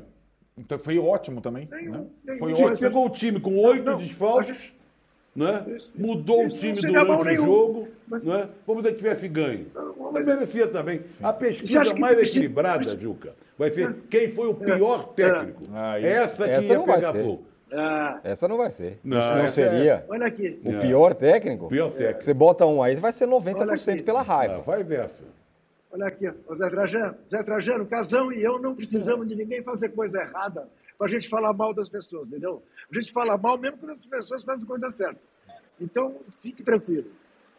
Não tem mal nenhum escolher o Deschamps. A gente falaria mal do mesmo jeito. É, ô Mauro, é, vou adiantar para você o que você poderia fazer aqui. Você sempre faz aquela é, comparação culinária com o que o cara tem nas mãos para fazer um prato bom e o que ele acaba fazendo. O Deschamps, que está aqui na nossa enquete, ele fez um bom trabalho, muito bom. Mas vamos combinar que ele tinha ingrediente à beça ali para fazer, né? Menos oito né, na culinária. Mas mesmo assim. Menos oito. Mesmo com menos oito, Não tinha diga alho, lá. Não tinha cebola. É que a, a culinária francesa está com muitos ingredientes, assim, muita fartura de ingredientes, né? É impressionante. A geração é muito boa. As gerações, né? Porque tem jogadores de gerações É. diferentes se misturando. E se você pegar as idades desses caras que jogaram hoje, eles vão estar ainda jovens. O, o, o Griezmann terá a idade do Messi na outra Copa. 35.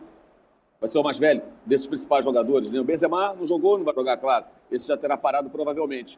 Mas, é, a- a- e fora quem vai chegar por aí, né? Tem mais jogador vindo por aí.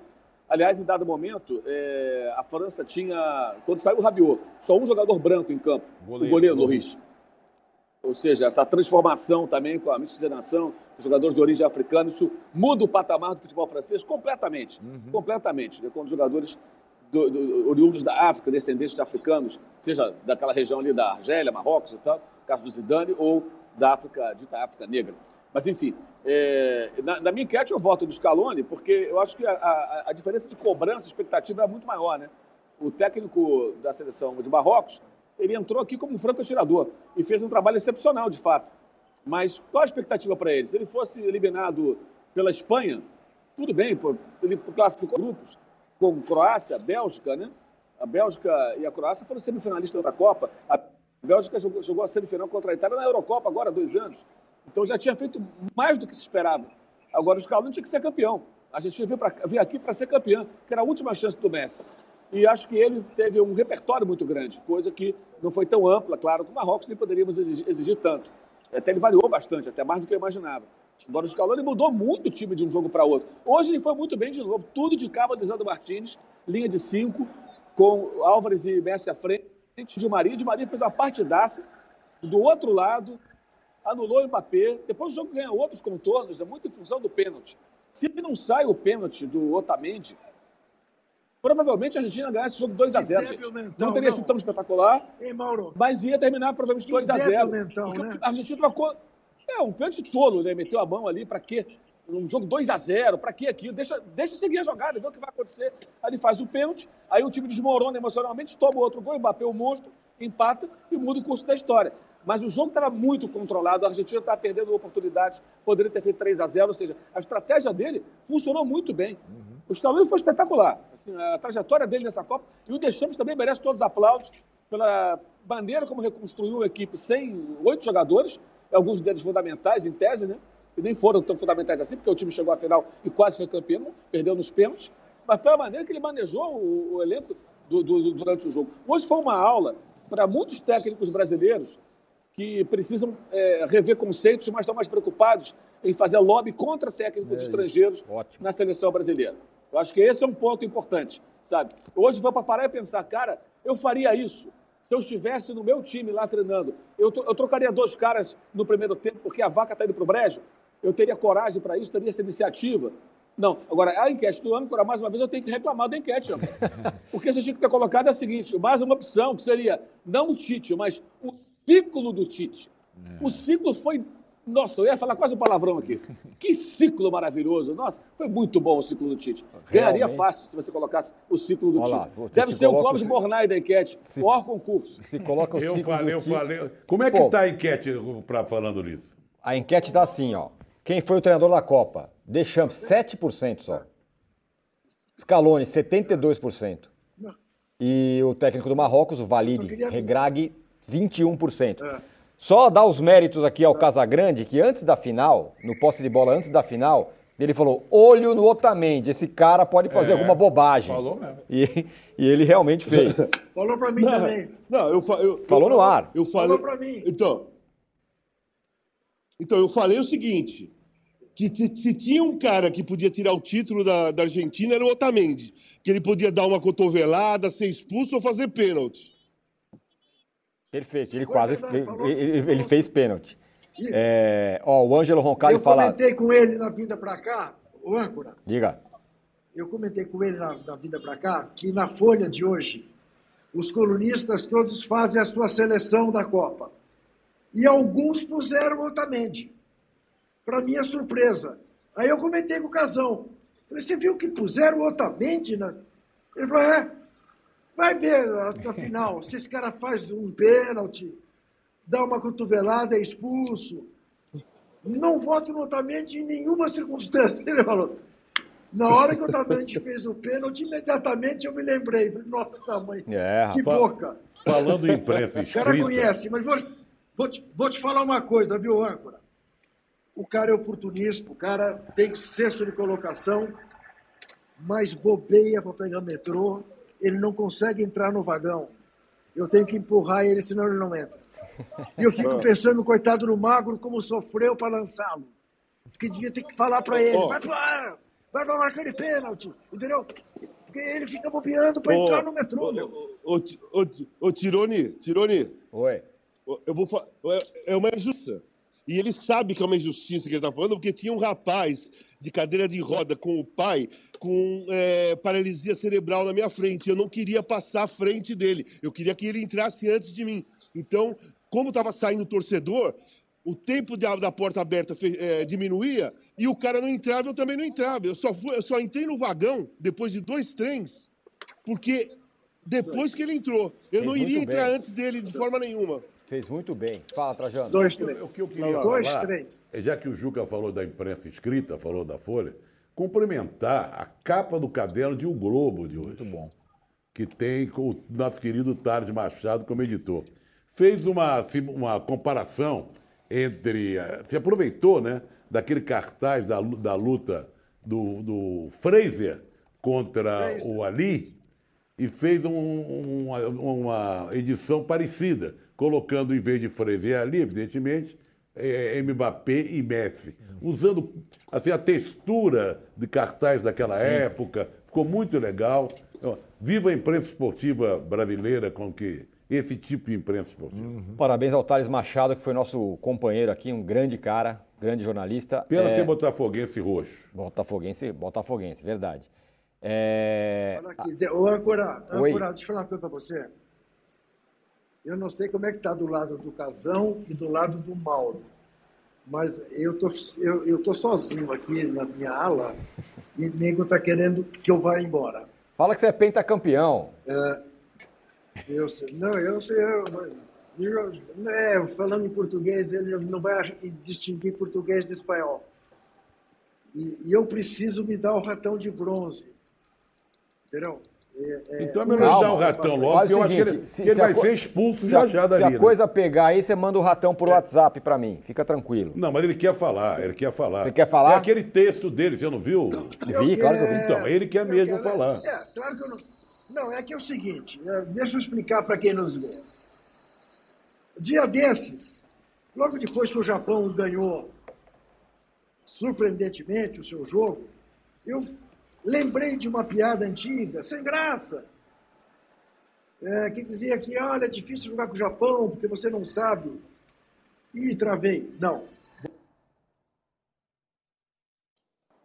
Travou. Juca travou, já tiraram Na ele do ar. Ele vai, ele vai continuar o seu ratão já já. Ih, expulsaram ele. É, muito bem, ó, a nossa enquete tá assim, hein? Deschamps, 7%, Scaloni, de 72% e o cara do Marrocos, 21%. Agora, uma pergunta que cabe aqui. Tirando os geniais jogadores, principalmente o nosso grande Messi, já falamos do Scaloni, falamos do Messi, até do Otamendi nós já falamos, falamos do Di Maria, mas quais foram os outros grandes jogadores hoje dessa jornada? Goleiro. No jogo? Martins. No jogo, o Martins. Eu acho que né? o Martins, Goleiro né? Nossa Martins. Senhora. Aquela bola que ele pega na prorrogação e depois os pênaltis. Aliás, alguém fala É. aqui, como sempre diz o Arnaldo, a diferença de se ter um bom goleiro. Goleiro- Pô, aprendeu lá no Não Arsenal, é, que- né? é assim, não que o Lohri seja ruim. É o ele Pedro um bom Leonardo que goleiro, fala. mas é goleiro que ganha jogo, goleiro decisivo. Mas eu gostei muito do Ele- ele- Depou. ele- ele- eu ele- acho que o Depou jogou muito Sim, bem. sim. Aliás, cresceu durante a Copa É, com o o time. Macares ele jogou muito bem, né? É, porque- dá a impressão que, que ninguém jogou nada. Muita gente jogou bem. É. Fala, Casão, quem? O Enzo Fernandes foi o melhor jogador bem, da Copa. bem. Na verdade, o meio de campo, nós estamos falando do meio de campo, né? É. Depol, Enzo Fernandes e o Sim. Macares. É. Mas na França também. O Griezmann foi um pouco abaixo, mas o Mbappé, abaixo. o Mbappé, Foi, joguei- foi. o Mbappé acho- jogou tudo hoje, Quem? o, o Mbappé. Não, mas eu, eu falei, fora esse. Tá, o Pamecano jogou Pamecano bem. fez uma Nossa Copa senhora. absurda Fez uma também. Copa absurda. Foi. Então teve E tudo quem isso. entrou, entrou Ó, bem. ó, ó, olha só, o, o Mbappé começou a jogar bem quando faltava 10 minutos para acabar o segundo tempo, hein? Que ele fez o gol ah, faltando 10 e fez outro gol faltando 9. Sim. Em, um, em, dois, em três minutos ele fez dois gols. Antes disso, ele não estava pegando na bola. É, o que, mas é Sim, que mas o, o que o Mauro falou, né? né? O que o Mauro falou. O time não funcionou, né? Então a Argentina Então. ela, ela matou o meio da França. É, o Griezmann, a grande estratégia da Argentina foi anular quem alimentava, então o Griezmann não alimentou ninguém. A França tem problemas porque joga com dois pontos, sem espaço, não tem jeito. E aí, ao inverter a posição dele e ele ser um jogador, acho que a, frase do Mauro é muito precisa, que precisa de pouco para fazer muito. Ele, em muito pouco tempo, ele mostrou que é um jogador sobrenatural. Ô, ô, Arnaldo. Não, não é qualquer coisa. Arnaldo, Fala, Casão. sabe quem, colo- sabe quem colocou ele no jogo? Quem? Otamendi. Colocou, mas é aquilo, né, Casão? É, Otamendi fez o pênalti, ele sim. bateu e cresceu. Então- Aí ele virou um monstro. Qual jogador de futebol cobra três pênaltis numa final de Copa do Mundo? Três não, pênaltis mas, e faz. mas eu não tô. Mas eu não tô discordando de você, muito pelo contrário. Certo. Eu só tô, eu tô, eu tô, eu tô concordando e indo mais. Ele começou a jogar faltando 10 minutos e fez um estrago no jogo. Uhum. Em 10 minutos, mais a prorrogação. Mas eu tô falando que o Otamendi colocou ele no jogo porque fez o pênalti, ele bateu o pênalti e aí ele cresceu. Aí Sim, ele começou a ir sim. pra cima, fez o segundo gol e tudo mais. Não foi um francês que colocou ele Pra- no jogo, né? Foi um Não, argentino. não, não. Foi um argentino. Você vê como. Para você ver que nós estamos falando de espetáculo, nós elogiamos, nós, nós elogiamos o jogo pra caraco, 3 a 3 me- uma obra de arte, tá, tá, tá, e esquecemos que o Otamendi foi, Sim. foi Sim, componente disso. Exatamente. Sim, sem dúvida. O Rafael Figueiredo fala que o Camavinga asfaltou a Avenida Theo Hernandes. Sim, né? Ele entrou e deu uma, uma, uma segurada ali por aquele lado. O Ângelo Roncalli fala: Maradona é mais grande, viu? Daquela enquete ainda. Camavinga Nós entrou podíamos- Olha, quem improvisado. podia entrar no mérito dessa questão, já que a gente detonou a enquete aí do Tirone, eu chutei o Mauro, veio e deu, já chutou No pro gol, estômago. né? Seria te ligar pro Papa.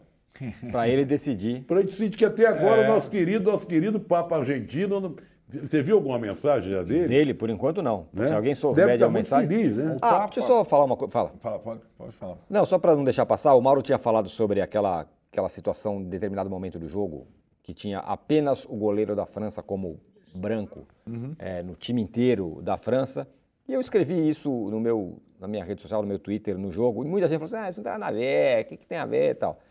Aí só para ver, quem, quem não entende que isso tem um significado muito grande, realmente não entendeu nada, né? É Claro. sobre isso que eu queria falar. Mas fala aí do Papa, Arnaldo. Não, o Papa é torcedor do São Lourenço e conseguiu lá durante a sua. O São Lourenço foi campeão da Libertadores, que é uma coisa muito improvável, e agora, no seu, na sua vigência, a Argentina foi campeão do mundo com o Messi.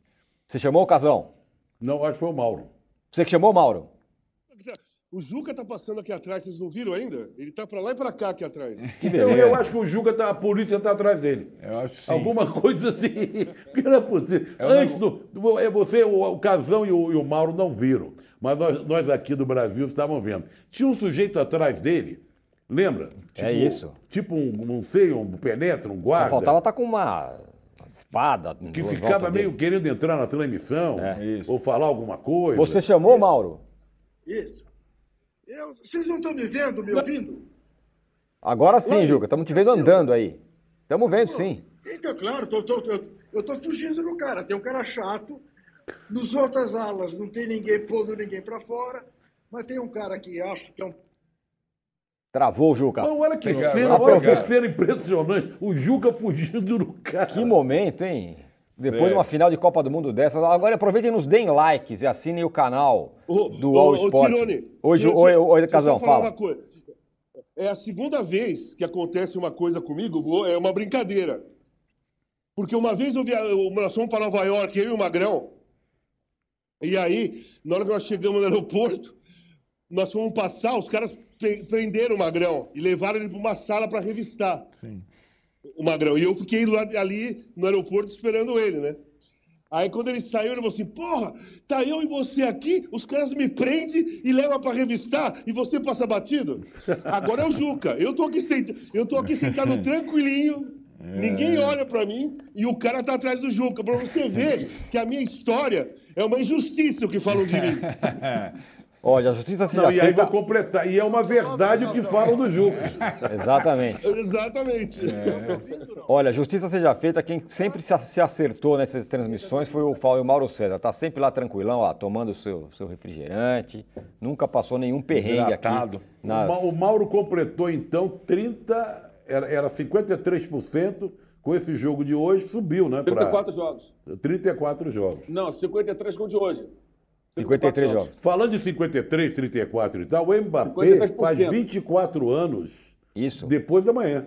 isso. Né? Ele, ele tem o quê? Mais Isso. por baixo duas copas aí pela frente. Ó, vamos encerrar a enquete atual, que também já está decidida.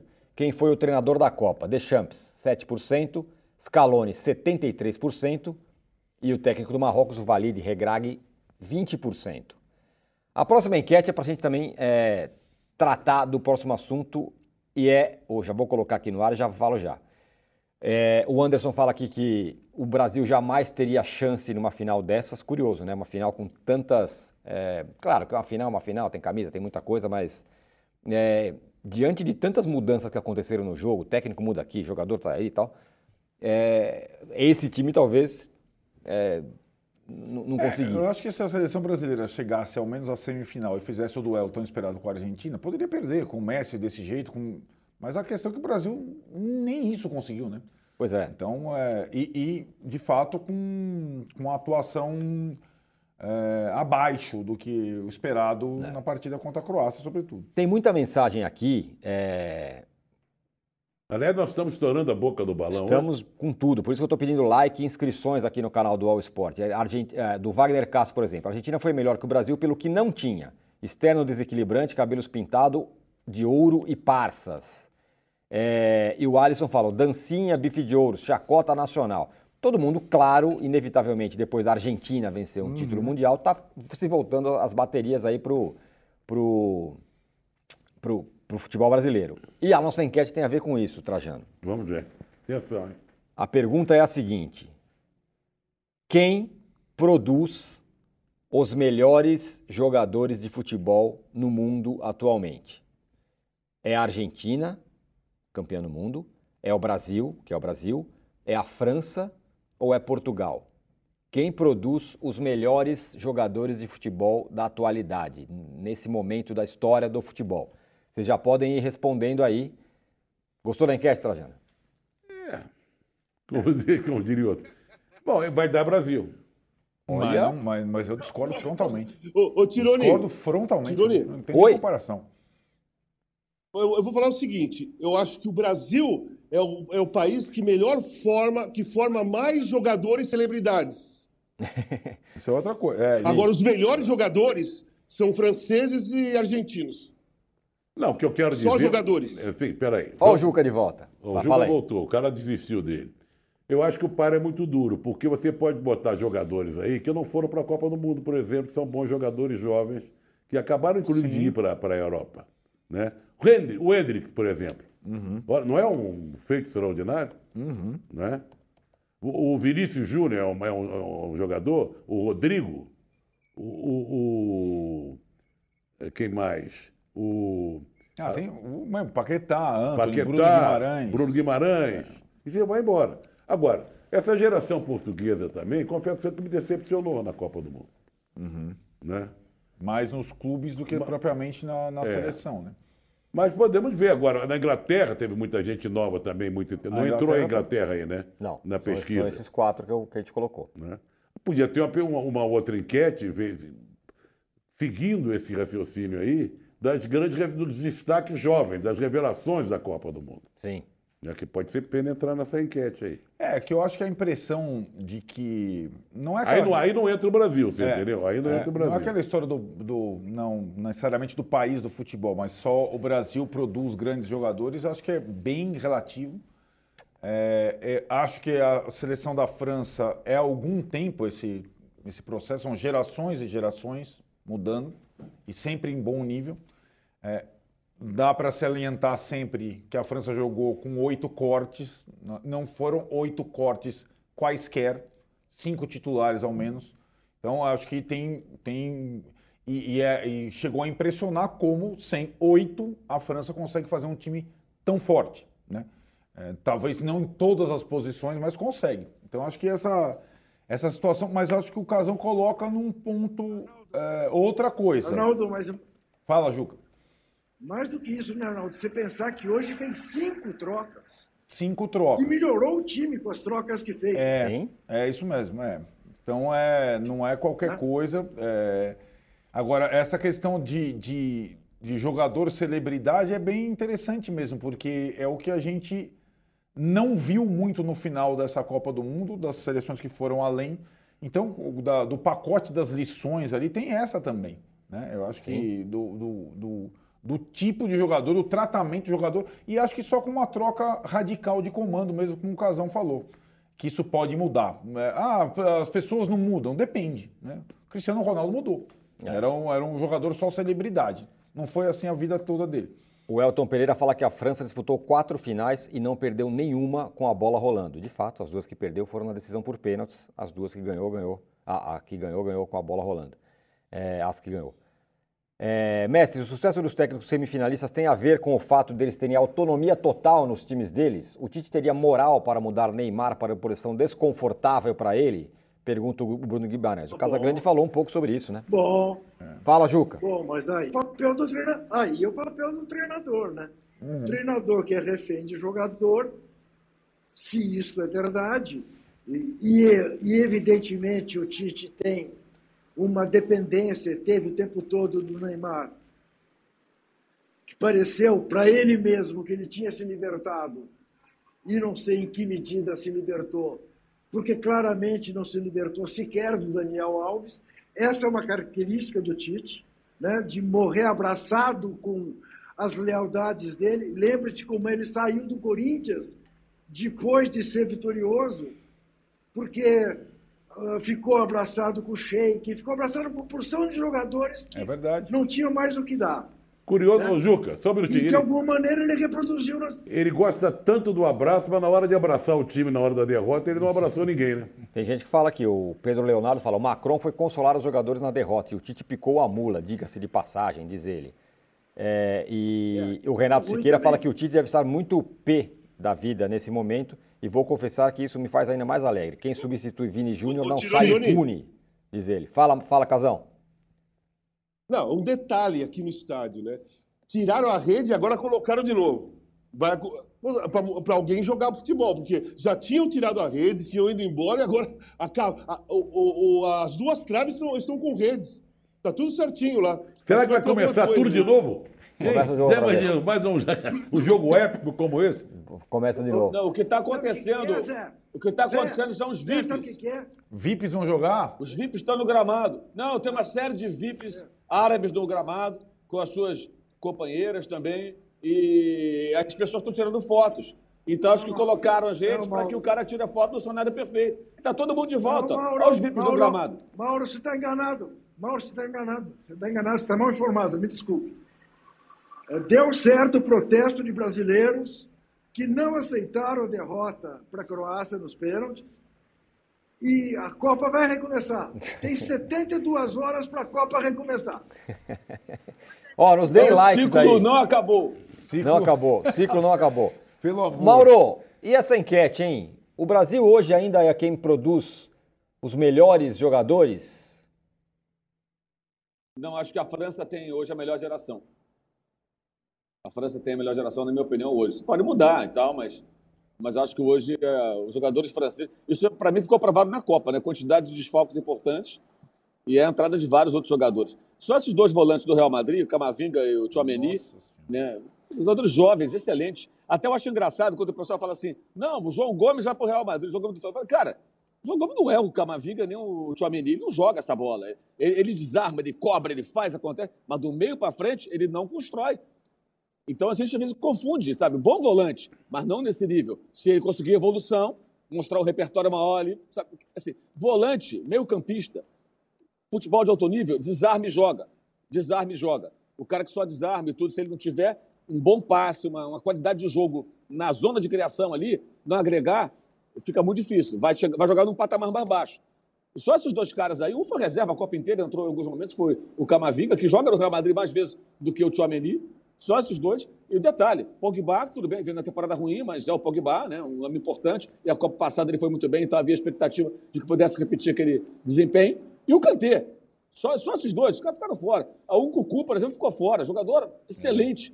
Seria opção do meio para frente, que ele teria, não teve. O próprio Benzema se machucou. É, ele perdeu vários jogadores importantes. O Kimpembe, que seria um dos zagueiros, você vê, ah, não tem o Kimpembe, tem o Pamecano, que é melhor que ele. É. O, o Pamecano travou o, Lautaro espetacular. O Lautaro, na primeira chance que ele teve, se ele bate de primeira, talvez fizesse o gol. Ele deu uma dominada, foi o tempo do Pamecano chegar. Gente, na prorrogação, naquela altura do jogo, o zagueiro ter concentração, velocidade, é, atenção do que está acontecendo para se atirar e travar o adversário que vai chutar. Aí, na outra bola pela esquerda com o Lautaro, o árbitro não deu escanteio, o raro erro do árbitro. Deu a bola, o Lautaro chutou, ele desvia. Espetacular. Quer dizer, o, esse é um zagueiro reserva, porque jogasse se tivesse todo mundo, talvez ele não fosse titular. É uma geração muito boa da França, jogadores excelentes. E eu acho que isso aumenta o feito também da Argentina, que mesmo com desfalques, o, o, é. os jogadores franceses são muito bons. Para mim, melhores do que os argentinos, individualmente falando. Em posições, olhando. Você entra Coman, muda o jogo. Aí você vê esses dois garotos novos aí. O Moani, que só foi convocado por conta de, de desfalques, né? Ele não, não, estava na lista inicial. E o Churran. Os caras entram na final da Copa do Mundo e jogam. Pô, brincadeira. É. Geração muito forte, pesada essa da França. Ô, Trajano, você acha que está como essa enquete? Pode repetir as opções? Quem produz, a pergunta é, quem produz os melhores jogadores de futebol atualmente no mundo? É a Argentina?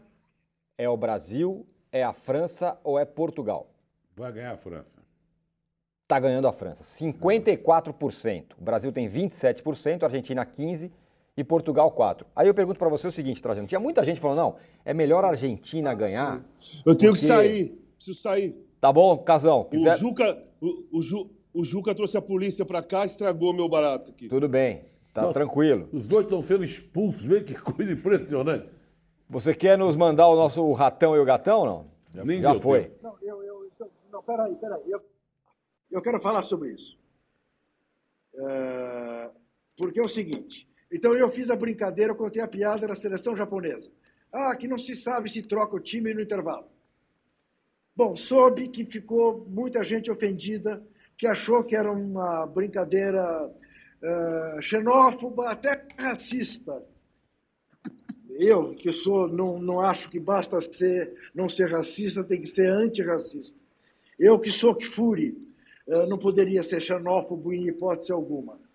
Mas aprendi o seguinte: quando você faz um comentário, uma piada, uma brincadeira, o que for, e você magoa alguém, a pessoa magoada é que tem razão e quem magoou aqui não tem, tem que pedir desculpa.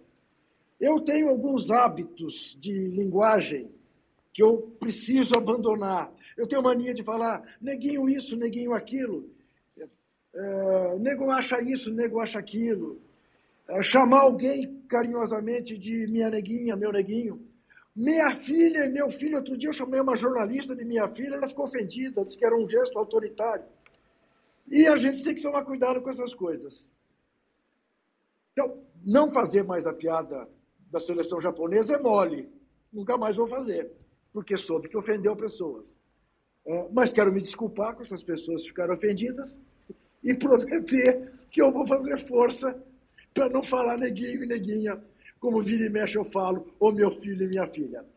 É isso. Agora, esse policial que nos pôs para fora, estava atrás, era do casão.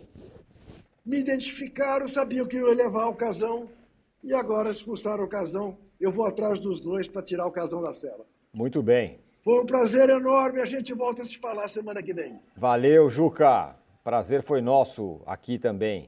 É, o Trajano, em cima dessa história dessa enquete, que você acertou que, tá 50, é, que, a, que a França estaria na frente, o Léo Ferreira fala o seguinte: o futebol sempre é devolvido para quem gosta de futebol. Assim que o Brasil sai da Copa, uma pena, mas é um fato. A Argentina evitou, enquanto, por enquanto, uma possível dinastia da França hoje. E acho que essa é a questão que está colocada.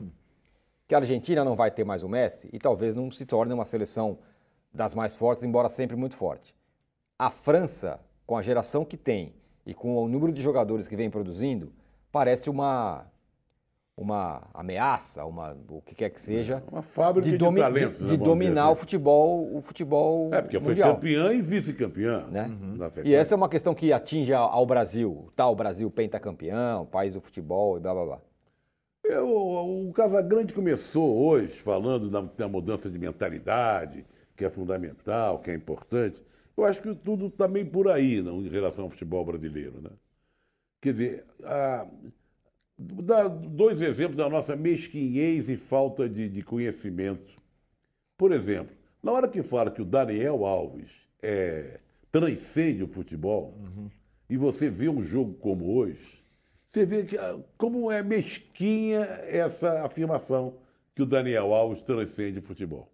Na hora que você vê o Mbappé e o Messi sendo os primeiros a cobrar os pênaltis, você vê como é mesquinha, para não dizer outras coisas, ou, ou burrice, ou falta de preparo, ou soberba, sei lá o quê, deixar o melhor jogador do Brasil para ser o último e não cobrar porque perdemos antes. Sabe, isso choca muito. Sim. Choca muito. Sim. Então, em relação à, à formação de, de, de, de talentos, de geração, a gente precisa também rever isso aí. Uhum. Porque talvez a gente esteja fabricando talentos e eles estão virando é, é, é, popstar rapidamente em vez de se tornarem primeiro bons e grandes jogadores. Né? Porque eles têm como ídolo é. o sujeito que é o máximo no Brasil, que é o Messi, que o elogiou Neymar. O, o, Neymar. o Neymar. Eu fiz aquela troca é. que você fez no início, né? é, é, que elogia o Catar, cumprimenta o Catar por tudo, esquecendo de todas as mazelas dessa, desse país que sediou a Copa, com os direitos humanos, misoginia, né, perseguição às mulheres, é, todo, tudo que a gente envolvia antes e que acabou sendo sepultada durante a, co a cobertura da Copa. É, é. Aí você fala, mas vamos falar só de. Não, vamos falar só de futebol, não, não podemos esquecer isso. Claro. Né? Na mão agora, no último dia da Copa, nós temos que recuperar isso que a gente falava muito no, início, no início da Copa. Uhum. Que país é esse que sediou a Copa? Né? Uhum. Que FIFA é essa né? que coloca, que ganha uma grana, supostamente, para levar a Copa lá para o Catar? Né? Então. Até aquela imagem que você falou do Messi, é, foi tudo conspirando para a final melhor de todos os tempos, na Copa do Catar, com os dois melhores jogadores. Mas daí tem aquele símbolo do Messi pegando a Não, taça. é, é que a gente não falou até agora. É. No final, foi uma coisa. Eu, eu, eu, bom, vai, vai ser o meu. Vai ser o seu, eu tô te antecipando, eu mas, vou é, antecipar mas é aqui. só simbolicamente. Eu né, vou antecipar aqui, é. né, meu ratão de bronze. É. Foi aquele sujeito, o Sheik lá, o Emir, sei lá quem, o. Junto o, com o Infantino. Junto com o Infantino, colocar uma capa de, de, de sei lá, de, de, do que é usada lá pelos Sheiks, Emires, não sei o quê no, no, no, no Messi, na hora que ele estava recebendo, em cima da camisa da Argentina, na hora que ele estava recebendo a taça, ele tirou a foto, a foto oficial, é ele com os jogadores da Argentina, ele com aquele manto, aquela coisa, que não tem nada a ver, tampando né, a, a camisa argentina, imaculando. Né? Então, a gente não pode deixar passar isso, barato. Né? Perfeito. Tem muita coisa. Agora, voltando ao negócio do talento, dos jovens e tal, o problema é que os nossos jovens estão sendo mal formados. Desponta talento, brota talento no Brasil. Mas o exemplo maior que eles têm é um mau exemplo. Agora, e, e na só, volta... Só passar para o Mauro rapidinho, porque eu acho que o Mauro tá. também vai ficar tá nos 45 do segundo tempo ali. Tá legal. Mauro, dá o seu pitaco sobre isso, sobre essa formação. Você já falou um pouco que você acha que a França é, vai desenvolver mais jogadores. Mas assim, o que é possível, o que o Brasil tem de fazer é, para que esse negócio mude? O Brasil ainda produz muitos bons jogadores.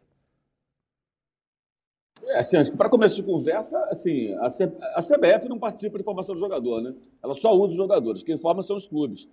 Eu acho que o grande problema é que, primeiro, se, se cobra resultado na base. Acho que a base é para revelar jogadores, não para dar resultado. Se der resultado, ok. Ser campeão na base não tem tanta importância. Importante é revelar jogadores. Você pode ter um time com três, quatro jogadores bons no futuro, mas os outros não são tão bons. Aí não ganha título, mas os caras são bons. É, acho também que a gente não forma, por exemplo, não forma laterais, a gente não forma no Brasil é, meias, não se forma meias. Meia vira logo atacante. O garoto que tem alguma habilidade já transformar o jogador para fazer gol e não para criar as situações de, de, de, jogo. Acho que tem uma série de problemas. Eu até entendo, por exemplo, quando um cara como o Vinícius Júnior vão para o Real Madrid com 18 anos, eu falo, ah, o jogador saiu daqui melhorou. Ah, claro, vai melhorar lá, ele tem 18 anos só, ele não, tá, ele não concluiu sua formação no Brasil. E também concordo que lá ele vai fazer uma. Ele tende a se formar melhor, porque vai ser mais bem trabalhado. Mas acho que tudo passa pela qualidade de, do, dos profissionais. Porque se no, no, futebol profissional a gente questiona os técnicos, quem é que cuida da base? Alguns, tem muita gente boa, muita gente competente, mas as pessoas têm chance. Muitas vezes o cara é bom, treina um sub-13, um sub-15, um sub-17, mas tem lá um dirigente que só quer o quê? Cobrar resultado.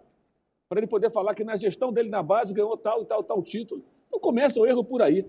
E eu acho que realmente o trabalho não é bem feito. Hoje, por exemplo, na Inglaterra, hoje não, já de um bom tempo, a gente vê aí o resultado que os ingleses estão conseguindo. Todos os times, até desde a base, trabalham fundamento, passe, domínio. É, é, então, assim, por isso você vê surgir vários jogadores ingleses que começam lá, nos clubes de lá, jogando futebol de uma maneira totalmente diferente do que era no passado. Porque hoje você trabalha fundamento que no Brasil me parece que não se trabalha da, da, maneira que poderia. Então tem jogador que chega no profissional pedra bruta praticamente, com talento, habilidade e tal, mas com erros de fundamento, de posicionamento, de finalização. É, então acho que passa por aí. E a CBF não faz nada também para isso, ela só quer usar os jogadores. Ela tem dinheiro, mas ela não trabalha para tentar fazer com que os clubes se aprimorem. É, não há estímulo para quem trabalha na base. O cara que vai trabalhar na base, ele mira o quê? Chegar no profissional para ganhar bem porque a diferença de salário é absurda. Pode ver, ver quanto ganha um técnico da base. Você pode pegar, por exemplo, o caso do Zé Ricardo, quando estava no Flamengo, ele assumiu do, do Júnior. Travou o Mauro. Dá o seu pitaco aí, Arnaldo. Só ler aqui rapidinho aqui a mensagem do Robson da Silva. O Brasil, além de não formar mal, os bons ficam somente até os 18 anos. Bom, isso a Argentina também faz isso. O Neymar não bateu o pênalti só para ser estrelinha de fazer o gol na classificação. Mentira do Tite, diz aqui o Paulo Henrique Maes. Mauro voltou. Continua, Mauro. Ele voltou mais voltou ou menos. Mais ou menos. Agora ela voltou. Não, não, não, só estou arrumando a posição aqui. Então, mas é isso. Eu acho que esse, esse, caso do Zé Ricardo mostra. Ele ganhava o salário na época que era, sei lá, é, um, um, quinto do que ganhava qualquer jogador mediano ali, o, o cara que está saindo da base. Então, você não, o trabalho não é bem feito, o trabalho é feito de forma totalmente equivocada. Então, fica muito dependendo disso, do talento surgir desses caras aí. O caso do Hendrick, é o caso lá do, desses meninos que estão no Real Madrid. Mas o potencial é muito maior, muito maior. Diga, Arnaldo. Ah, eu acho que essa, essa discussão ela já vem há algum tempo. Talvez essa Copa tenha dado eh, mais, como disse o casal no início, mais. É, visibilidade, vamos dizer. É, visibilidade a essas mazelas, né? Eu acho que pode ser tanto da formação de jogadores, que já tem muitos outros países formando muitos bons jogadores. Acho que a questão do comando é, um, é muito assim é, chocante, a questão dos treinadores. Vejo essa situação, daqui a pouco vai ter essa discussão de novo. A, a questão, a, é, depois dessa Copa, a minha convicção é que a CBF vai dar um jeito de chamar um técnico estrangeiro, que é muito contraste, mas muito contraste. É, então, acho que são várias coisas e entendo que é, para o Brasil ter chance de ganhar Copas do Mundo tal, às vezes uma Copa tem algumas específicas, vão saindo gente boa do caminho, mas cada vez mais adversários bons o Brasil vai enfrentar. Então, não é à toa que duas Copas eliminaram o Brasil recentemente com Bélgica e Croácia. Não foi nem a França, não foi nem a Alemanha, não foi nem Portugal, foi Bélgica e Croácia, que também formam bons jogadores hoje em dia, com todas as limitações que tem é, lá e cá. E acho que essa situação, pegando a pergunta, eu também, eu, isso eu não me convenço até agora. E acho que é muito da. Acho que é o símbolo da falta de comando e do fracasso brasileiro no Mundial. É, o- é a questão do pênalti, sim, que o Trajano lembrou hoje. E, e hoje a gente foi esbofeteado com essa, com essa evidência numa final de Copa do Mundo. E não é só o treinador. Não é só o treinador. O Tite chamar para ele a responsabilidade do Neymar de novo é uma outra demonstração de, é, de, de submissão em relação ao Neymar. Evidentemente, não é só o treinador que participa de uma decisão dessa com jogador grande, é o jogador também. É assim em clube, é assim em seleção. Não existe isso. O Mbappé, você fica por último. Não, é. O Messi, você fica por último. Não existe essa situação, você entendeu? Na prática. É E tão acho óbvio tão- que, eles é vão lá, claro. que eles vão ser os primeiros. É, é claro, é Não dá- óbvio. Que não, que não cabe essa. É. Não cabe essa- não cabe essa dúvida, questão. essa possibilidade. Exatamente. Botou lá, o primeiro já foi, Chico vai lá, pum, a outra, pum, acabou. E não é uma coisa normal numa decisão de pênalti Copa do Mundo. Mas isso passa pela cabeça do jogador também. Claro, Não, Ti- mas Tivemos no jogo o Messi e o Mas- Mbappé, mas, que não é é. Mas é tão clara a situação lá fora que o cara já sabe que é o primeiro. Exato. Isso, é, o é- técnico já sabe que ele é o esse, primeiro esse e ele deba- sabe que é o esse primeiro. debate não está colocado. não, não, né? não, não está colocado. Não, está colocado que é o melhor ser o é, é- é melhor estrategicamente ser o último. Essa é uma essa é uma desculpa, né? É, que não é nem matematicamente E ela nesse é caso, estamos falando de dois caras que são maiores que o Neymar. Mas muito. Não, maior que todo mundo. E vão É. se encontrar lá no vestiário do clube, que nós estamos falando. Daqui a pouco é, Não, é o que, eu- surreal. o que eu- o que eu acho muito doido desse negócio da Copa do Mundo é que esses dois geniais jogadores de geração diferente, né, o Messi, o Messi e o Mbappé, jogam no mesmo No time. mesmo time. Jogam no mesmo time. mesmo time. E além disso, ainda tem o Neymar nesse time. Só isso. E tem o Hakimi. nesse Não, time. mas não vou até tirar um- É. com todo o Não, respeito mas ao Hakimi, porque não que é um bom jogador, Claro. talvez tenha sido o melhor lateral direito da Copa e tal. Mas estou falando assim de, do peso que o Neymar tem para o futebol brasileiro e o peso para o futebol mundial que esses dois têm. Eles jogam no mesmo time, É. frequentam o mesmo vestiário. Sabe o que acontece, Trajano? Para o Neymar fazer um pouco de história no futebol, eu acho que a questão de seleção, você imaginar daqui a quatro anos, com 34, jogar pelo Brasil, como é que vai estar o Brasil? O Neymar, a possibilidade única que ele tem de fazer frente a esses caras ele ser protagonista de um título do PSG com esses dois caras. Não o título Não é tão francês, simples. né? O título de A time francês, nós, se juntar a gente aqui, talvez a gente ajude o PSG. E eles têm esse jogo com o Bayern agora. Né? É, um, é um desafio gigantesco. É, O, o- a gente sabe que o campeão e o vice eles vão voltar grandões para o vestiário do PSG. Pelas duas Copas, pelas, pelas Copas que eles fizeram. O Neymar não. O Neymar, mesmo que não tenha jogado mal na Copa, tem essa questão do pênalti, cara. Que, é que aliás, você vê como é que é? O futebol, ele é. Quantas vezes teve discussão para batedor de pênalti no PSG? Desde a época do Cavani. Não é qualquer coisa. É verdade. tem um simbolismo muito grande ser verdade. o dono da bola. Desde a época do Cavani. E a, a última, a última querela foi entre Neymar. e O Messi até desencanou. Falou: ah, não, eu perco bastante pênalti, fica vocês dois. Era o, eu, o Mbappé e o Neymar não pegando a bola do outro. Agora, meu, se tiver uma cara ou coroa lá, o Neymar, você fica em terceiro. Ou então você fica em quinto. E talvez você não bata. É, Xena, o Neymar, você gosta do quinto lugar? Fica em quinto, Fica em que tem eu, tem o Messi, tem o... Exato. Hakimi. O Hakimi, Hakimi. que bateu com cavadinha o pênalti. Que bateu com O- o- cavadinha. O, o Hakimi classificou o Marrocos batendo um pênalti com cavadinha. O Neymar não bateu. O Wagner Castro aqui fala: concordo com o Casão sobre o Brasil produzir jogador celebridade. A CBF levou cabeleireiro e lateral pandeirista para a Copa. Não basta pé bom com cabeça ruim. E aí ele, ele acrescenta falando que a AFA levou para a Copa, mas a AFA, sinceramente, também não é exatamente Vamos ao exemplo para alguém. tô curioso hoje, hein? Tá na hora Vamos ao intervalo e na volta daremos aqui o nosso ratão e gatão da Copa. Pode ser ou do dia? O que vocês preferem? Não, do- do dia que pode representar a Copa. Tá bom. Então tá bom. Acho que Então- nunca se fundiram É, tão bem. né? Exatamente. Então não saia daí e aproveitem e nos deem likes. Audiência espetacular hoje, hein? Com essa final espetacular também da Copa. E inscrevam-se no canal do All Sport também. Já voltamos, não saia daí.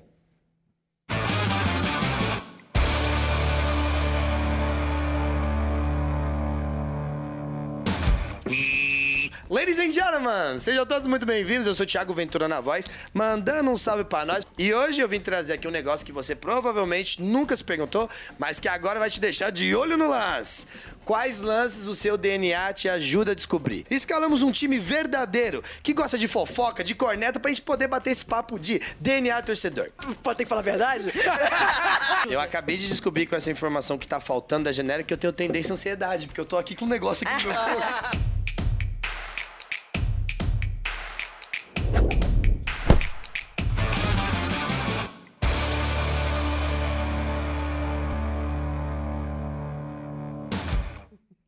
Nós estamos aqui Estamos de volta. A, a enquete, A enquete ainda. A enque- ainda. A enquete tão condenada, ela faz, ela ressoa É, é, aqui. exatamente. Tá, né? Tem discussão, essa discussão não é ruim, não. Mas é uma discussão O. Vitinho fala aqui o seguinte: vale lembrar que foi 4 a 2 para a Argentina nos pênaltis. O quinto francês não bateu. Imagina se fosse o, Mbappé. É, não ia bater. exatamente. Não teria batido o ele pênalti. tinha batido, do- o goleiro já tinha tentado pegar, ele bateu o terceiro seguido. Exatamente. Caramba, meu Deus do céu. No intervalo de tempo mínimo.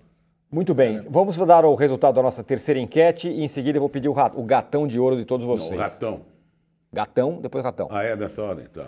Quem produz os melhores jogadores atualmente? Ficou assim: Argentina 16%, Brasil 27%, França 53%, Portugal 4%. Mauro, para quem vai o seu gatão de ouro? Vai pro futebol. Ah, Melhor coisa- invenção do homem. Muito bom. É, Arnaldo, É, acho que eu, é, não tem melhor tradução que essa do Mauro, mas eu vou. é, como sempre acontece nas grandes partidas, é, e eu nunca vi uma partida tão- ser tão bem representada por dois caras. Muitas vezes a gente fica imaginando o duelo, põe a capa de jornal.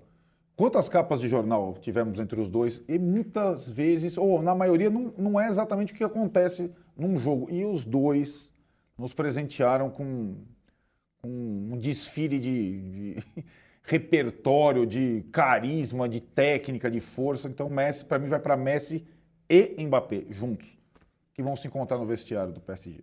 Trajano. Eu, eu, do jeito que eu abri o programa hoje, eu vou fechar, que é o que o Mauro está falando. Porque na hora da primeira enquete, lembra? Né? Eu, eu falei que foi o futebol.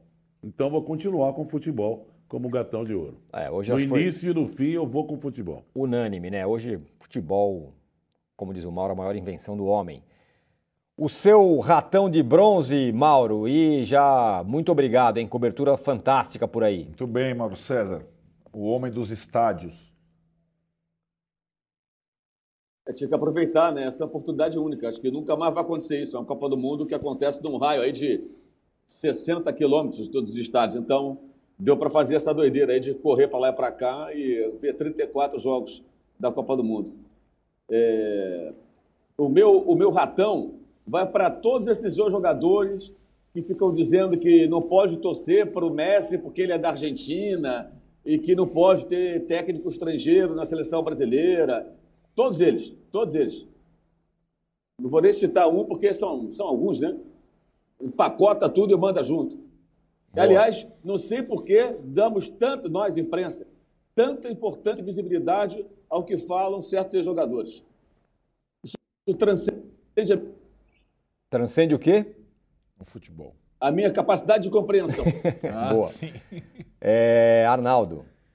É, eu vou, eu vou, como estou homenageando o Mauro César, vou, vou copiar um ratão de bronze dele e também eh, me dar o ratão de bronze nessa parte final, por não.